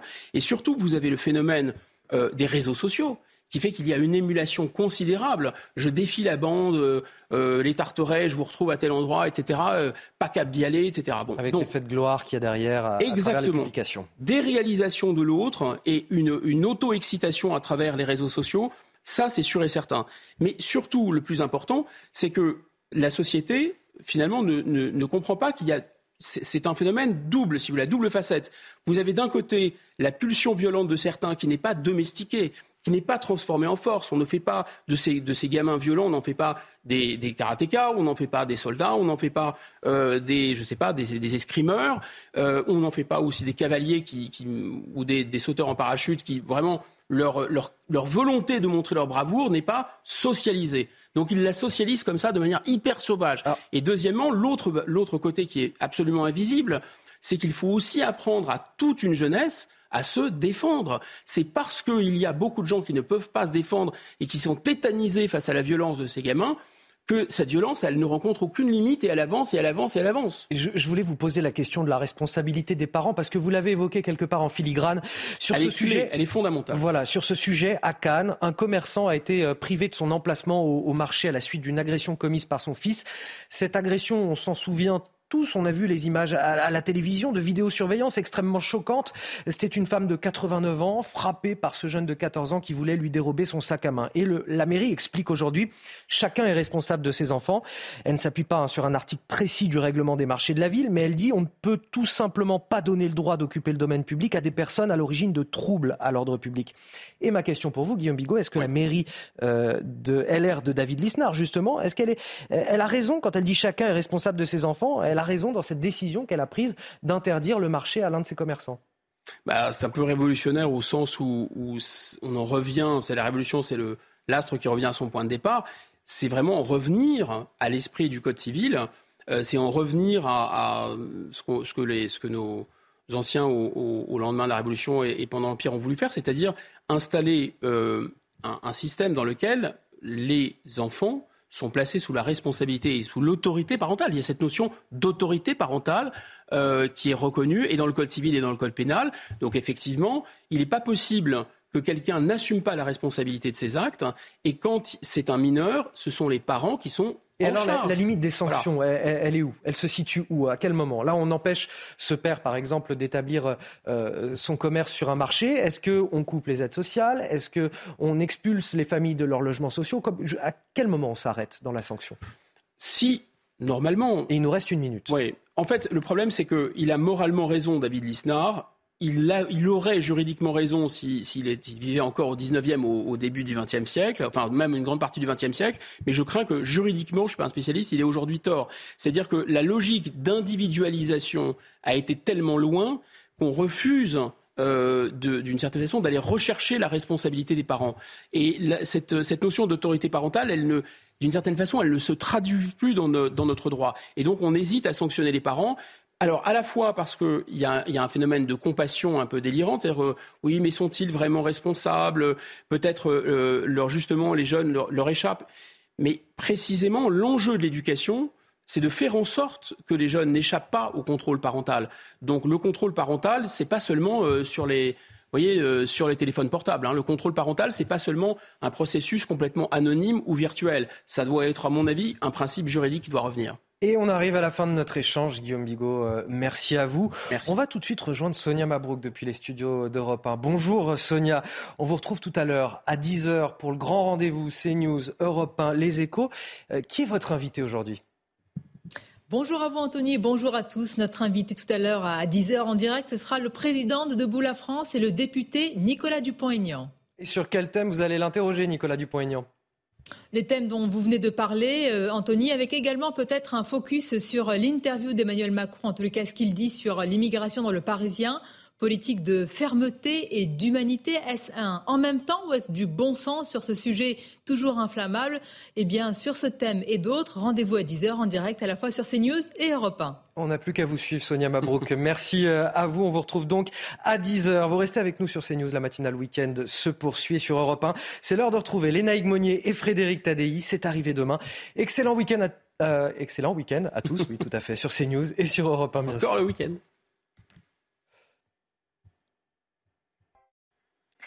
Bonjour à tous, une journée encore bien maussade pour ce week-end, à commencer par la grisaille. Donc nous avons cette dégradation pluvio-orageuse qui va investir les régions du nord et accompagnée de ces quelques pluies, nous pourrions avoir en effet quelques flocons, mais cela ne va pas blanchir les sols. La quantité, de neige, on la retrouvera surtout en direction du massif central et pour les Alpes, vous remarquerez un risque d'avalanche. Donc soyez bien prudents. Dans l'après-midi, très peu d'évolution, toujours des pluies assez soutenues euh, sur l'extrême sud-est, donc euh, des cumuls évidemment à surveiller avec toujours ce risque d'avalanche hein, qui perdure. En revanche avoir quelques petites percées euh, de soleil avec en effet quelques timides éclaircies. Pour les températures, eh bien, les gelées vont investir la moitié nord avec moins 1 degré, que ce soit pour les Hauts-de-France, le bassin parisien, en direction également de la Normandie, 0 degré pour l'Alsace et pour les régions centrales. Mais dans l'après-midi, des températures toujours stationnaires par rapport au jour précédent. On observera 2 degrés la minimale, une fois de plus pour Lille ou encore pour Strasbourg, 6 à 8 degrés, là encore pour le massif central et jusqu'à 17 degrés. La maximale reviendra en effet pour la Corse. C'était votre météo avec Switch, votre opérateur mobile, fournisseur et producteur d'électricité. L'énergie est notre avenir, économisons-la. Plus d'informations sur chez switch.fr. Quasiment 9h sur CNews. On est ravis de vous accueillir dans la matinale week-end. On est ensemble encore pour une heure, pour de l'info, de l'analyse, des débats. J'ai toujours le plaisir d'avoir à mes côtés Guillaume Bigot qui m'accompagne jusqu'à la fin de l'émission. Mon coéquipier de la matinale week-end. Autre coéquipier également, c'est Philippe David, une grande voix de la radio qui est bien sûr présent avec nous. On va, on va parler foot ce matin, vous allez être content. Ah oui, là, il y a plein de choses à dire en plus. On va, on va parler aussi foot avec Guillaume Filleul, qui est avec nous sur ce plateau, et peut-être même avec Sandra Tchombo, puisque j'apprenais pendant la pause qu'en plus, elle est journaliste sportive, qu'en plus de toute l'actualité qu'elle maîtrise sur le bout des doigts, elle aime aussi beaucoup le sport. Voici les titres de votre journal de 9h, l'heure de vérité justement pour Kylian Mbappé, qui va devoir porter les Bleus euh, jusqu'à la victoire aujourd'hui. Le match France-Pologne, c'est tout à l'heure à 16h pour les huitièmes de finale de la Coupe du Monde de football. Nous serons avec euh, nos envoyés spéciaux au Qatar ce matin, Louis Vix et Mathilde Espinas. Et puis sur ce plateau, avec Guillaume Filleul, je vous le présentais à l'instant, journaliste sport de CNews. Il faut de la fermeté et de l'humanité. Emmanuel Macron qui s'exprime ce matin dans le Parisien sur l'immigration. Elle fait partie de notre ADN, nous dit-il. Mais ce en même temps du chef de l'État peut-il faire une bonne politique migratoire?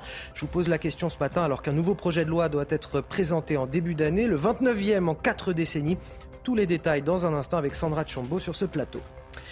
Faut-il rendre le masque à nouveau obligatoire dans les transports en commun? C'est la question à laquelle tente de répondre en ce moment le comité de veille et d'anticipation des risques sanitaires, le COVARS, consulté par le gouvernement alors qu'une neuvième vague de Covid frappe le pays à l'approche des fêtes de fin d'année. Quelle lassitude on commence par les bonnes nouvelles quand même. Ce, mm.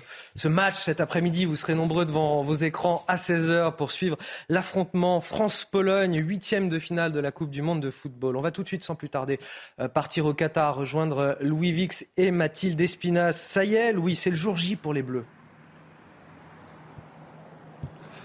Absolument, mon cher Anthony, c'est le grand jour. Euh, c'est pour ces matchs-là euh, que l'on vit ces moments, bien sûr, avec euh, la peur du vide, la peur du vertige, la peur de faire ses valises et de rentrer dès demain à la maison en cas d'élimination face à la Pologne. Mais vous doutez bien que ce n'est évidemment pas vraiment le projet, pas vraiment l'idée pour les, les, Bleus de Didier Deschamps. C'est une nouvelle compétition qui commence. C'est une nation en face, la Pologne, qui présente deux stars, Lewandowski devant bien sûr, on surveillera de la distance avec Kylian Mbappé, vous en parlez, mais également le gardien de but Chesney qui a notamment stoppé deux pénalties. L'ambition de la Pologne, c'est de bien défendre. Ils adorent ça et l'ambition de la Pologne, c'est d'essayer d'emmener les Bleus en prolongation et si possible vers une séance de tir au but. Ça convoquera des souvenirs douloureux et le huitième de finale, l'élimination face à la Suisse lors du dernier Euro. D'ailleurs, dans l'histoire des Bleus, un huitième de finale, c'est toujours le premier étage d'une fusée qui doit les emmener le plus loin possible.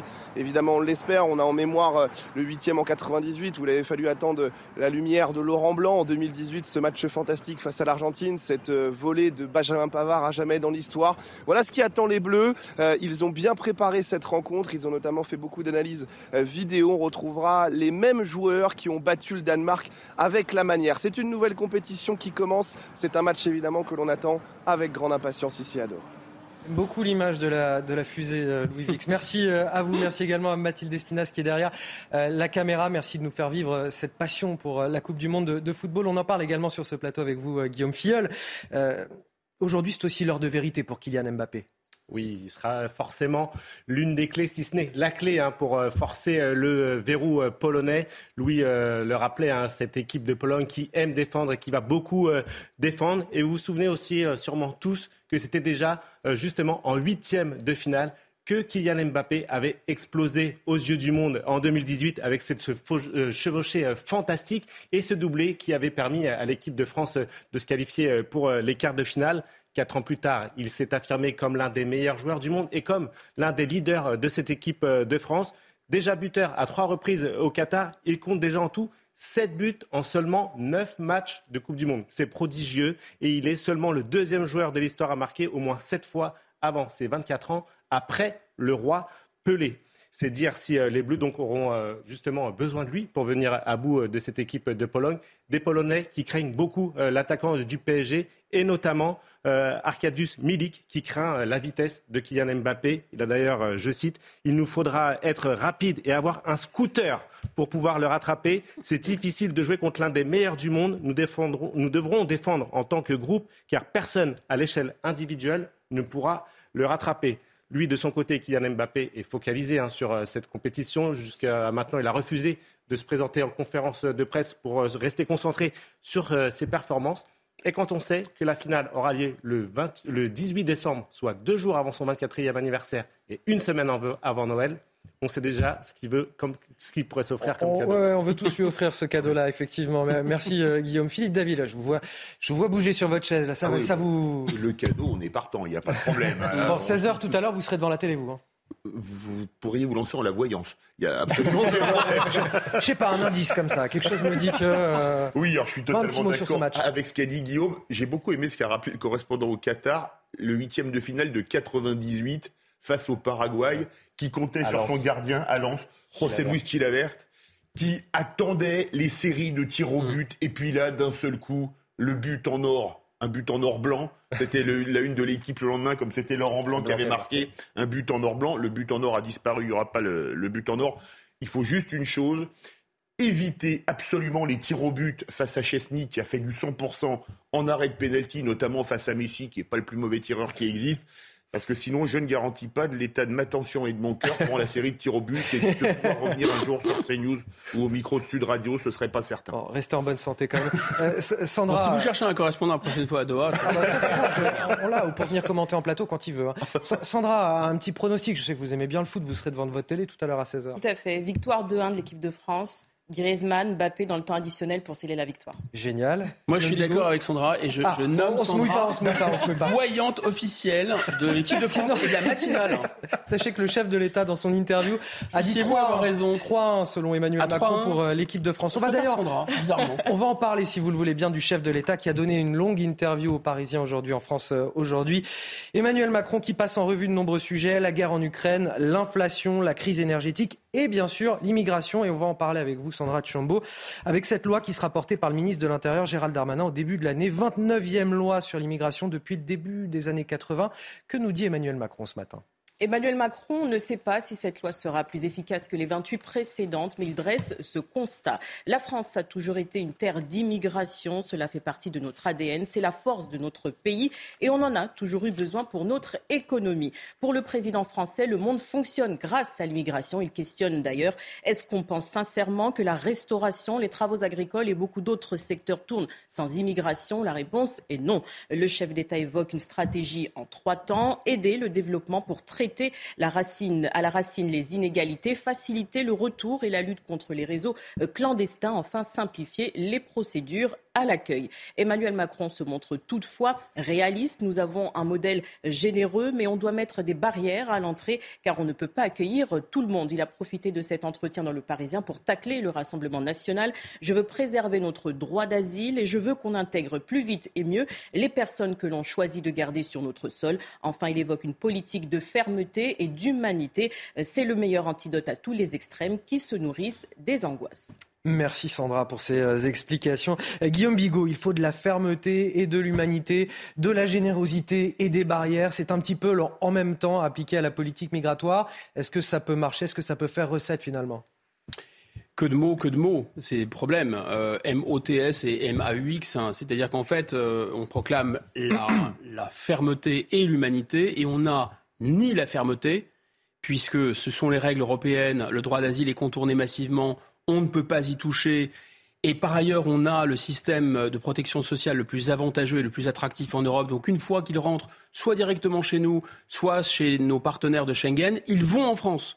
Donc ce n'est pas vrai qu'on a la fermeté, on ne peut pas avoir la fermeté. Une fois qu'ils sont là, on ne peut même pas les renvoyer, il n'y a pas d'OQTF possible non plus, on n'a pas les moyens matériels, on n'a pas les CRA. Donc de quelle fermeté parle-t-il? Il n'y a donc pas de fermeté. En revanche, oui, il y a l'inhumanité. Il y a l'inhumanité à la fois pour ces pauvres gens qui parfois dorment dehors en plein hiver, il y a l'inhumanité par des conditions de travail absolument insupportables, c'est quasiment les nouveaux... Euh, les les nouveaux négriers euh, contemporains du XXIe siècle. Hein.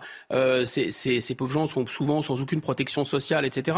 Et troisièmement, il y a l'inhumanité aussi, il faut le dire, euh, pour ce qui est maintenant officiellement reconnu par l'État, le préfet de police de Paris, mais aussi le ministre de l'Intérieur, les gens qui tombent sous les coups euh, des, de ceux qui sont euh, euh frappés d'OQTF non exécutés une fois, deux fois, trois fois, et frappés aussi par des mineurs isolés, parfois tués, enfin bref. Donc oui, il n'y a aucune humanité. Donc il n'y a ni fermeté, il n'y a, a pas de fermeté, il y a de la mollesse et il y a de l'inhumanité. Cette 29e loi, elle pourra changer ce que les 28 autres n'ont pas réussi à faire depuis 40 ans? Mais même poser la question, c'est déjà y répondre. C'est forcément, s'il y a une 20e, 29e loi, c'est que les 28 n'ont pas, n'ont, pas pu, n'ont rien pu changer à cette histoire.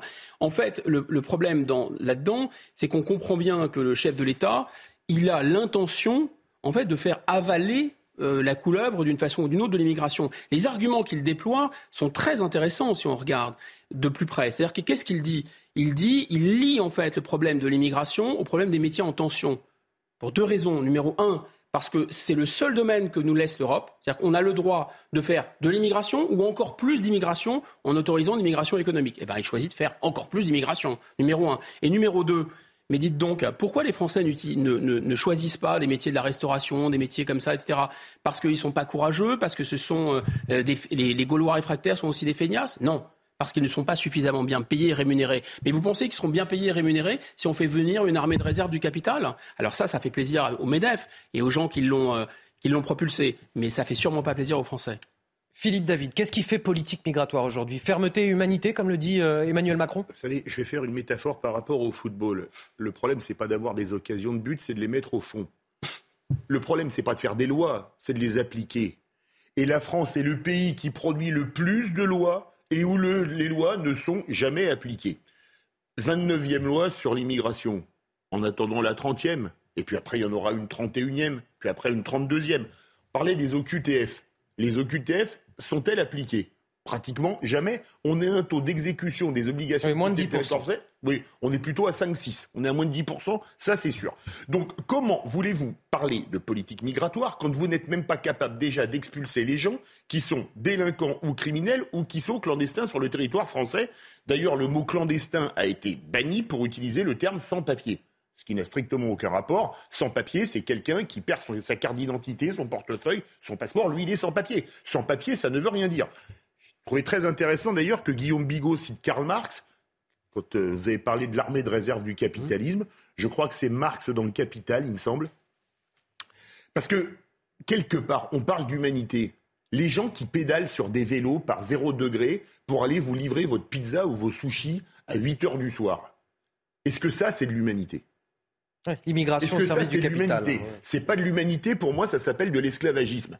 Et ce qu'il y a d'absolument dingue, c'est que les gens qui disent qu'il faut tout ouvrir euh, au nom de l'humanité sont ceux qui, en rentrant chez eux à 8h30 du soir, euh, euh, se, pressent d'aller commander des sushis ou des pizzas livrés par un esclave, parce que moi, à 1 euro la course ou 2 euros la course, désolé, j'appelle ça de l'esclavage, c'est pas du droit du travail, pour venir les livrer. Donc c'est vraiment, on va dire tout et n'importe quoi ou la schizophrénie la plus totale. Il y a quelque chose qui, qui est jamais dit, mais en réalité, si... Jaurès, vous savez, Jaurès n'était pas euh, sans frontiériste. Il était internationaliste. Oui. Internationaliste, ça veut dire qu'il était favorable à ce que, tout, qui ne l'est pas aujourd'hui, à ce que toutes les nations du monde soient euh, frères dans une fraternité, dans une communication.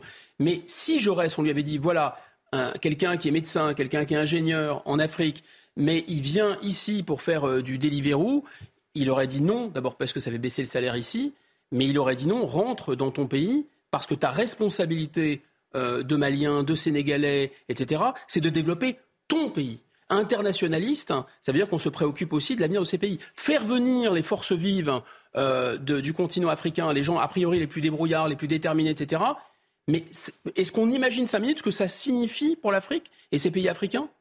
Bon, messieurs, je vous propose d'avancer. On va parler d'un autre sujet qui n'est pas forcément beaucoup plus réjouissant et je m'en excuse par avance avec cette question. Faut-il rendre le masque à nouveau obligatoire dans les transports en commun? Une neuvième vague de Covid hein, à l'approche des, fêtes de Noël. Euh, c'est la question sur laquelle va se pencher le COVARS, le comité de veille et d'anticipation des risques sanitaires. Il a été saisi par le gouvernement. De leur côté, les Français sont partagés. Il y a ceux qui l'ont toujours gardé à portée de main depuis déjà plusieurs mois, et puis ceux qui ne veulent plus du tout en entendre parler. Le reportage est signé Yael Benamou et Laura Lestrade avec le récit de Mathieu Rio. Faut-il porter de nouveau le masque dans les transports en commun? Obligation ou non, certains Français l'ont déjà remis sur le nez. Mais si on peut le mettre, c'est bien.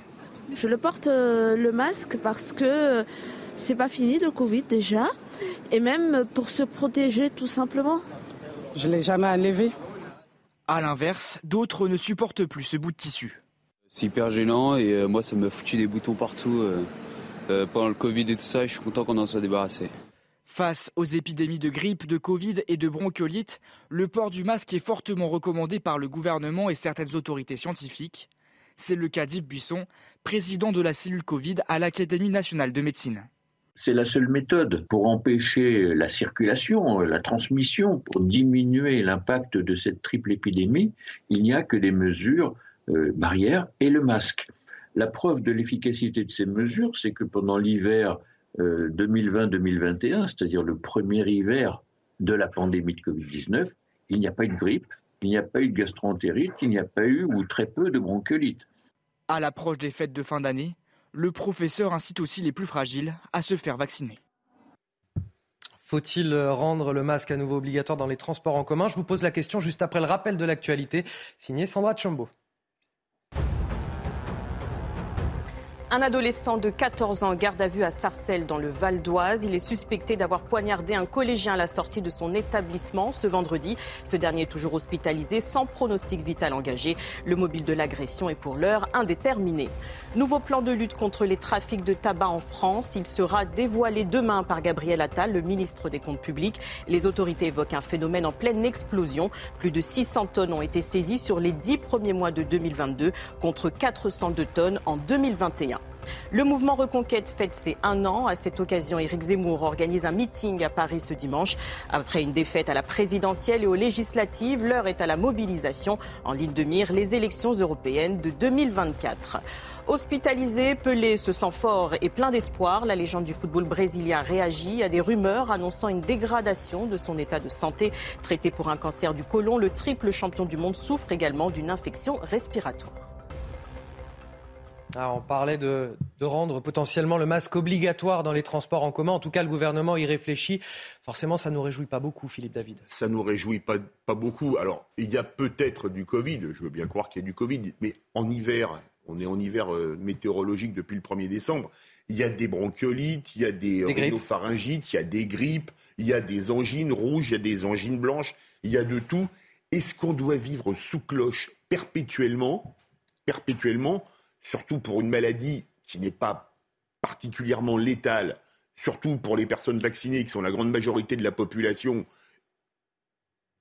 est-ce qu'on doit vivre masqué? Moi, je suis déjà allé, je suis allé beaucoup de fois en Asie euh, dans mon ancienne vie. Quand je voyais les gens qui étaient masqués partout dans Hong Kong ou dans Bangkok, etc., sur les marchés, je me disais, mais, on n'a plus aucune identité avec un masque. On reconnaît même pas parfois des gens qu'on connaît très bien. Euh, est-ce que vivre, c'est ça? Bon sujet non, non, effectivement, on a, on a 4 heures. non, non, non, on, avait on a jusqu'à 10 heures ce matin. Tout au plus, je pense pas qu'on m'en laissera davantage. Guillaume Bigot. Bah, je pense que le gouvernement envisage de, de, rendre à nouveau le port du masque obligatoire, en tout cas dans certains lieux, promiscuité, transport en commun, etc. Parce que précisément, son discours de la peur ne prend plus. Le discours de la peur ne prend plus et qu'il y a un décalage complet entre, disons, la pratique sociale et le discours gouvernemental en la matière.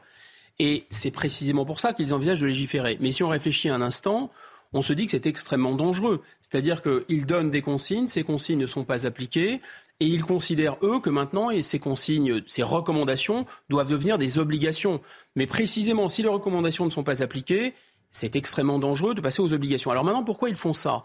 Moi, je pense que tout le monde a bien compris maintenant que le Covid, c'est pas du tout de la rigolade pour des gens qui sont à risque. Et ces gens qui sont à risque, il faut absolument, non seulement qu'ils portent le masque, qu'ils se vaccinent, etc. Et d'ailleurs, un des problèmes, c'est comme ils ont raconté tellement n'importe quoi et tellement changé d'avis sur tout et n'importe quoi, qu'à un moment, les gens ne les croient plus. On avait bien identifié dès le départ. On disait qu'il faut faire très attention au poids de la parole publique, parce qu'il est fondamental ce lien de confiance en démocratie entre les dirigeants et les dirigés. À partir du moment où ils nous parlent comme à des neuneux, à des ans de 5-6 ans, qu'ils changent de discours, qu'ils pensent qu'on ne va pas s'apercevoir qu'ils changent de discours, les gens ne les croient plus. Or là, les personnes à risque, par exemple, ne se font pas vacciner ou ne font pas de, euh, de rappel. Et ce qui est très ennuyeux, c'est que eux, ils ont tiré de, cette enseigne, de, cette, de ces épisodes-là une conséquence qui est que finalement, le discours de la peur, le discours de l'infantilisation, ça peut marcher. Ils se disent, tiens, on a fait le film. C'est comme les films. On a fait la vérité si je m'en vais, c'est un carton, alors on va faire la 2, on va faire le 3, on va faire le 4, etc. Et ils sont toujours là-dedans. Ils se disent, allez, maintenant, on va faire euh, le discours de la peur sur le masque. Vous allez voir, ça va être un carton. Les Français seront très calmes, ils vont mettre leur muselière, ils auront peur et ils nous obéiront. Je pense que c'est une très très grave affaire, affaire à suivre, euh, messieurs. On verra ça dans, les prochains jours, bien évidemment. Euh, un mot de politique. Les Républicains, en quête d'un nouveau président, en quête d'un nouveau souffle aussi par la même occasion. Les 91 000 adhérents euh, sont amenés à, voter en ligne depuis hier soir, 18 h Ils doivent départager les trois candidats, je vous les rappelle. Éric Ciotti, député LR, tenant d'une ligne dure sur les questions régaliennes. Aurélien Pradier, autre député LR, outsider à la fibre plus sociale, dit-on. Et puis Bruno Retailleau, le chef de file des sénateurs euh, euh, LR, plutôt conservateur et, libéral sur le, plan économique. Euh, les républicains, donc, qui vont se chercher un, nouveau souffle, si ce n'est quelqu'un pour finalement sauver, peut-être les sauver de la disparition. Regardez ce que nous enseigne ce sondage paru cette semaine dans le magazine Le Point. 72% des Français, Guillaume Bigot, estiment que les LR n'ont pas d'avenir politique. Ah, j'ai utilisé cette image, je vais la reprendre parce qu'elle me paraît malheureusement pour eux assez juste. Hein. L'âne du buridan, c'est-à-dire il hésite entre deux stratégies, il hésite entre deux gamelles de grains, et comme il n'arrive pas euh, à choisir, eh bien, il va mourir de faim. c'est la même chose. Ils ont soit la possibilité encore de valoriser leur beau reste, c'est-à-dire des députés, des sénateurs, des élus locaux, une machine, un financement, le valoriser, comme le recommandait Nicolas Sarkozy, en, en dealant avec Renaissance. Et là, ils pourraient peser, voilà. Ou alors décider d'être cohérents avec eux-mêmes, c'est-à-dire de ne plus tomber dans le panneau euh, de l'antiracisme d'opérette, euh, de faire semblant, euh, enfin de jouer les Jean Moulin avec sa baguette bio et son, et son vélo électrique, enfin sa trottinette électrique. Parce que franchement, nous expliquer que vouloir limiter les flux migratoires, c'est vouloir réouvrir les, chambres à gaz. Non mais faut, enfin ça va pas bien, ça se mélange un peu là-haut. Donc le député de Fournas a dit qu'il retourne en Afrique et M. Ciotti, qui est soi-disant un dur dur à cuire contre l'immigration, il a dit oui oui c'est vrai, c'est scandaleux, c'est du racisme épouvantable. Donc ils ne choisissent ni l'alliance ou en tout cas euh, la dédiabolisation avec le RN, ni euh, la coopération avec le gouvernement. Ils vont donc mourir. Philippe David, est-ce qu'ils vont réussir à, se trouver un avenir politique, les LR L'espace est pour le moins réduit. Euh, entre le RN, qui a aujourd'hui 89 députés, et Renaissance, qui a squeezé toute la gauche de la droite et toute la droite de la gauche, il n'y a pratiquement pas d'espace. Regardez, 4% à la dernière présidentielle. Aujourd'hui, LR, c'est un parti d'élus locaux. C'est-à-dire qu'ils ont des mairies, ils font des très bons scores dans les régions et dans les départements. Mais pour les élections nationales, c'est une catastrophe. 4% à la dernière présidentielle. Aujourd'hui, ils ont moins de députés que le RN, moins de députés que LFI. C'est un parti qui s'est transformé en peau de chagrin en 5 ans. Alors le problème, c'est d'avoir une ligne claire. Le problème, c'est qu'il n'y a pas d'espace. Aujourd'hui, il n'y a plus d'espace. Donc celui qui va être élu, j'en ai bien peur pour les républicains, risque d'être le liquidateur euh, des LR. En tout cas, la réponse en fin de journée sur celui qui sera désigné par les adhérents LR. Harold Iman, pour parler de l'actualité internationale. Je vous ai fait sursauter, Harold. C'est vrai que je vous ai dit un petit peu. Harold Iman. Euh, l'actualité internationale avec vous, on va parler de la situation en Iran face à ce mouvement de contestation qui a fait plusieurs centaines de morts. Euh, en deux mois et demi, les autorités iraniennes seraient-elles en train de, de plier quelque part sur la question du voile? Oui, car contre toute attente, c'est le procureur général iranien, Mohamed Jafar Montazeri, qui dur, qui a annoncé lui-même en conférence de presse que des députés et des juges travaillaient sur la question du port du voile, euh, sans préciser dans quel but ni dans quel sens. C'est impossible de dire à, cette heure si l'on se rapproche de la fin du port du voile.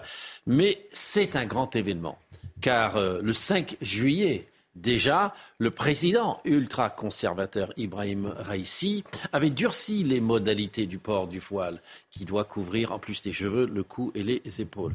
Et donc, le régime cherche à reculer devant les manifestations incessantes qui ont commencé le 16 septembre et n'ont pratiquement jamais cessé à la suite de la mort entre les mains de la police d'une manifestante présumée mal voilée Massa Amini, on ne sait même pas vraiment si elle était mal voilée.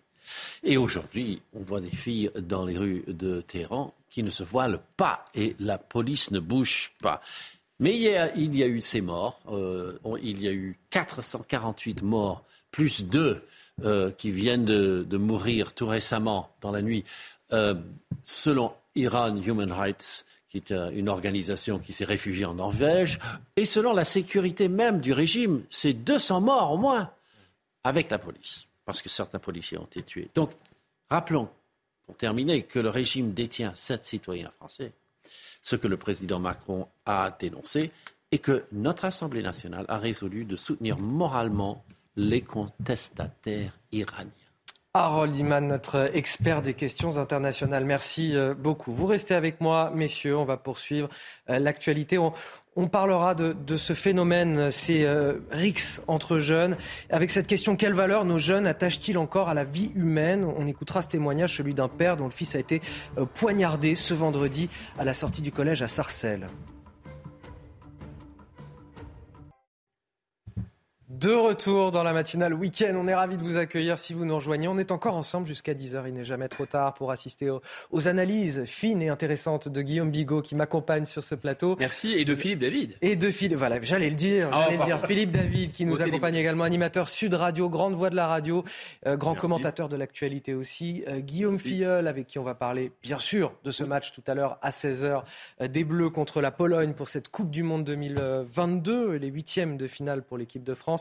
Mais tout de suite, les titres de votre journal de 9h30. Ce témoignage qu'on vous livre ce matin, celui d'un père dont le fils a été poignardé ce vendredi à la sortie du collège à Sarcelles. Un ado de seulement 13 ans, dont la vie n'est heureusement plus en danger. Le même jour, un autre adolescent a quant à lui trouvé la mort dans les Yvelines, frappé à coups de marteau. Une violence qui nous interroge ce matin. Quelle valeur nos jeunes attachent-ils encore à la vie humaine? Quelle responsabilité des parents? Les réponses de mes invités sur ce plateau. Pas de panique, le gouvernement a un plan, c'est ce que nous dit Emmanuel Macron dans une interview télévisée ce week-end. Le chef de l'État tente de rassurer sur les coupures d'électricité qui menacent la France. Mais comme on dit, chat échaudé craint l'eau froide. L'exécutif a-t-il pris la mesure de la situation? On en débat sur ce plateau dans un instant. Et puis enfin, l'inquiétude des habitants de Saint-Brévin-des-Pins en Loire-Atlantique, où un centre d'accueil pour demandeurs d'asile va être ouvert juste à côté d'une école. Il accueillera 110 personnes, essentiellement de jeunes hommes, d'ici fin 2023. Les familles s'inquiètent et dénoncent l'absence totale de concertation. Le reportage à la fin de cette édition. On commence avec euh, cet adolescent de, 13 ans seulement, poignardé à la sortie de son collège à Sarcelles ce vendredi. Heureusement, il était désormais hors de danger. Il avait été touché à l'abdomen. Son pronostic vital était réservé. Sur place, l'émotion est évidemment très vive. L'établissement se prépare à accueillir à nouveau les élèves demain. Ce lundi, le père de l'adolescent agressé a accepté aussi de témoigner pour CNews. Un témoignage recueilli par Jeanne Cancard et Fabrice Elsner avec le récit signé Augustin Donadieu. C'est un père de famille encore choqué par ce qui est arrivé à son fils qui nous ouvre la porte de chez lui. Oui, c'est très choqué. Euh, bah, déjà quand j'ai entendu, j'étais au travail le soir. Et quand j'ai entendu ça, j'étais, euh, vraiment choqué. C'était, euh, c'est très dramatique même. Selon lui, son fils a eu beaucoup de chance. il s'est pris là exactement. Il a pris au moins 4-5 cm qu'il a rentré le couteau. Et euh, en sortant, il a déchiré un petit peu sur le côté. Euh. Aujourd'hui, le collégien se rétablit. Il devrait sortir de l'hôpital prochainement. Il est bien aujourd'hui. Euh, je pense que ça va aller mieux. Ben, ça sera qu'on y sera entre nous, ça va aller mieux. Je pense que lundi, ils vont, ils vont. L'adolescent était nouveau dans son collège. Il ne connaissait pas ses agresseurs, selon ses dires. Quelques mois plus tôt, le père de famille avait décidé de l'éloigner du précédent établissement, à problème, selon lui. Il était à Gallois, on avait eu pas mal de choses. Là-bas, c'est pas de monde par exemple. On avait pas mal de choses qui en sortaient de l'école. Nous, on avait eu peur. on avait pris deux là-bas, on avait mis chez, euh, chez Voltaire. C'était en galère le soir, le devant de l'école, vous voyez. Et euh, ben, on souhaitait protéger euh, nos enfants. Le père de l'enfant de 13 ans a porté plainte.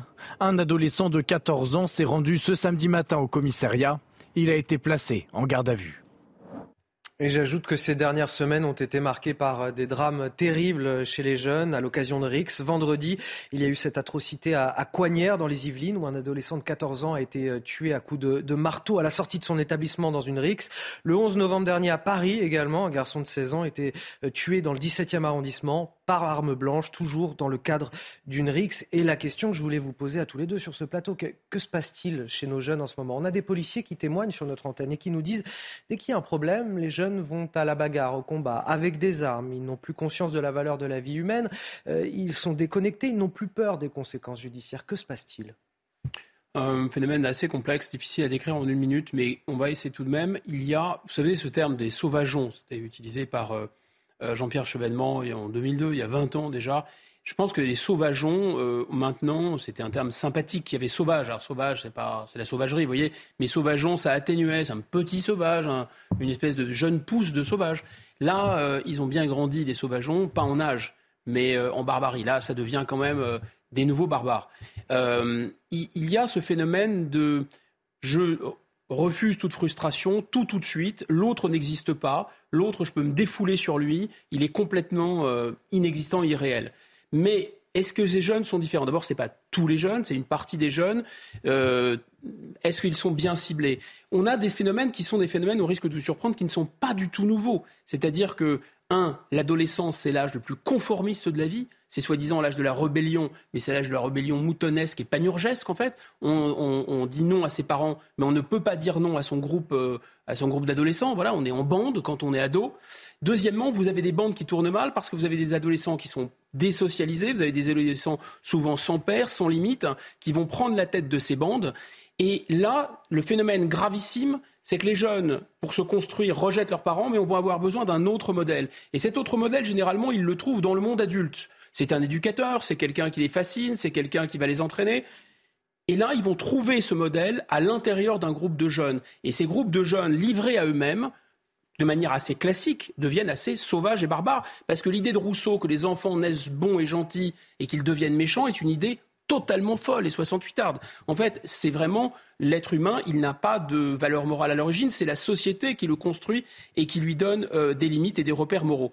Enfin, pour terminer, je pense qu'il y a ce phénomène de euh, on ne rencontre plus, ces jeunes ne rencontrent plus de limites dans leur, euh, chez eux, mais ils rencontrent aussi une société qui est devenue une société qui ne valorise plus le courage, le courage physique, qui ne leur donne plus d'autres occasions de montrer et de tester leur courage, et surtout un, il suffit de un loup dans une société de moutons pour mettre la panique. C'est-à-dire qu'à partir du moment où on n'apprend plus à tous les jeunes, garçons, filles, à tous les adolescents, non pas à devenir violents, mais au contraire à savoir se défendre, apprendre à se défendre. C'est fondamental dans l'éducation d'un citoyen. C'est-à-dire que la violence, elle existe, il faut savoir y faire face.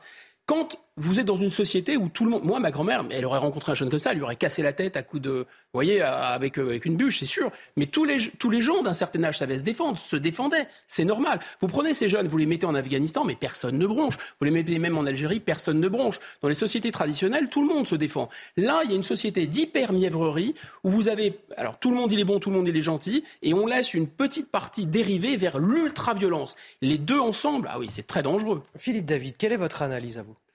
L'analyse, c'est que elle est vaste. On voit le nombre de faits divers. Là, c'est rien qu'en Ile-de-France. Est-ce qu'on parle de faits divers ou faits de société finalement? Les deux. Les deux à la fois. 14 ans massacrés à coups de marteau. Vous imaginez quand même la violence et l'absence de surmoi. Alors le surmoi, c'est une chose en psychanalyse qui dit qu'il vous empêche de faire des choses par votre éducation. Vous avez intégré la loi. Vous avez intégré la loi. C'est-à-dire que vous voyez une femme, vous avez envie d'elle, mais vous la violez pas. Ou vous détestez quelqu'un, mais vous ne le tuez pas. Ça, ça s'appelle le surmoi. Donc le surmoi. Là, il n'y en a pas. Il n'y a plus de GPS. Pour taper à sur, quel, euh, sur, sur, le crâne de quelqu'un un coup de marteau jusqu'à ce qu'il en meure, excusez-moi, il y a zéro surmoi. On a aussi parlé, on n'en a pas parlé, à Shell, cette semaine, devant un lycée, un gamin a été attaqué à la hache. À la hache par trois personnes cagoulées. On continue, Sarcelles, on a entendu le père. Vous voyez, on fait l'île de France. Yvelines, Val d'Oise, euh, Seine, euh, euh Seine-et-Marne. Oui, il y a une carte qui se dessine, il y a une carte. Il y a une carte, mmh. mais c'est complètement hallucinant. Alors aujourd'hui, déjà, les jeunes n'ont plus de surmoi, mais c'est toute l'éducation qui a été donnée. Quand on était gamin, on n'aurait jamais imaginé aller à l'école avec dans son cartable ou son sac à dos euh, un couteau, une hache, euh, je sais pas, euh, un marteau, une machette, mais n'importe quoi. C'est devenu n'importe quoi. Mais je pense qu'on paye également, vous savez, la rhétorique de l'enfant roi. Vous savez, c'est l'enfant bon, l'enfant roi. Oui, Françoise Dolto, l'enfant roi. Il fallait surtout rien dire aux enfants, surtout pas mettre leur, même leur mettre une petite claque sur les fesses, parce que sinon ils allaient être traumatisés. Donc après, comme c'est open bar et que pour la justice des mineurs, c'est open bar puisqu'ils n'ont aucune sanction avant d'avoir multi, multi, multi, multi récidivé ou réitéré, selon, selon que ce soit les mêmes délits ou pas. Eh bien, écoutez, on en arrive à ça. Mais rassurez-vous, la France n'est pas un coupe-gorge. Euh, c'est David, Moretti qui l'a dit. Vous, avez dit quelque chose d'essentiel, l'éducation. Et, ça pose la question de la responsabilité des parents dans tout ça. Sur ce sujet, à Cannes, un commerçant a été euh, privé de son emplacement au marché à la suite d'une agression qui a été commise par son fils. Cette agression, on s'en souvient tous, puisqu'on a vu les images sur CNews notamment.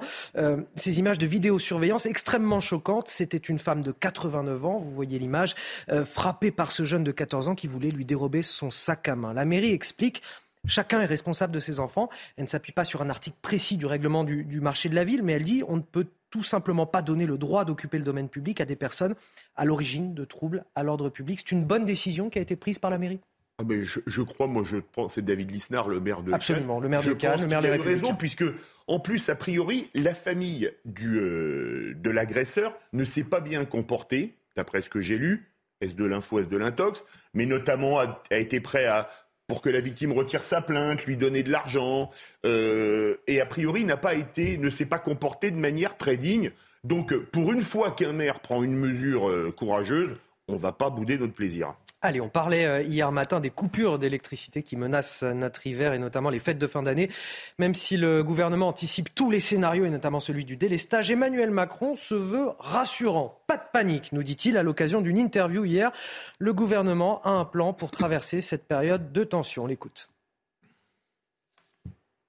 Pas de panique. Ça sert à rien. Et c'est pas vrai.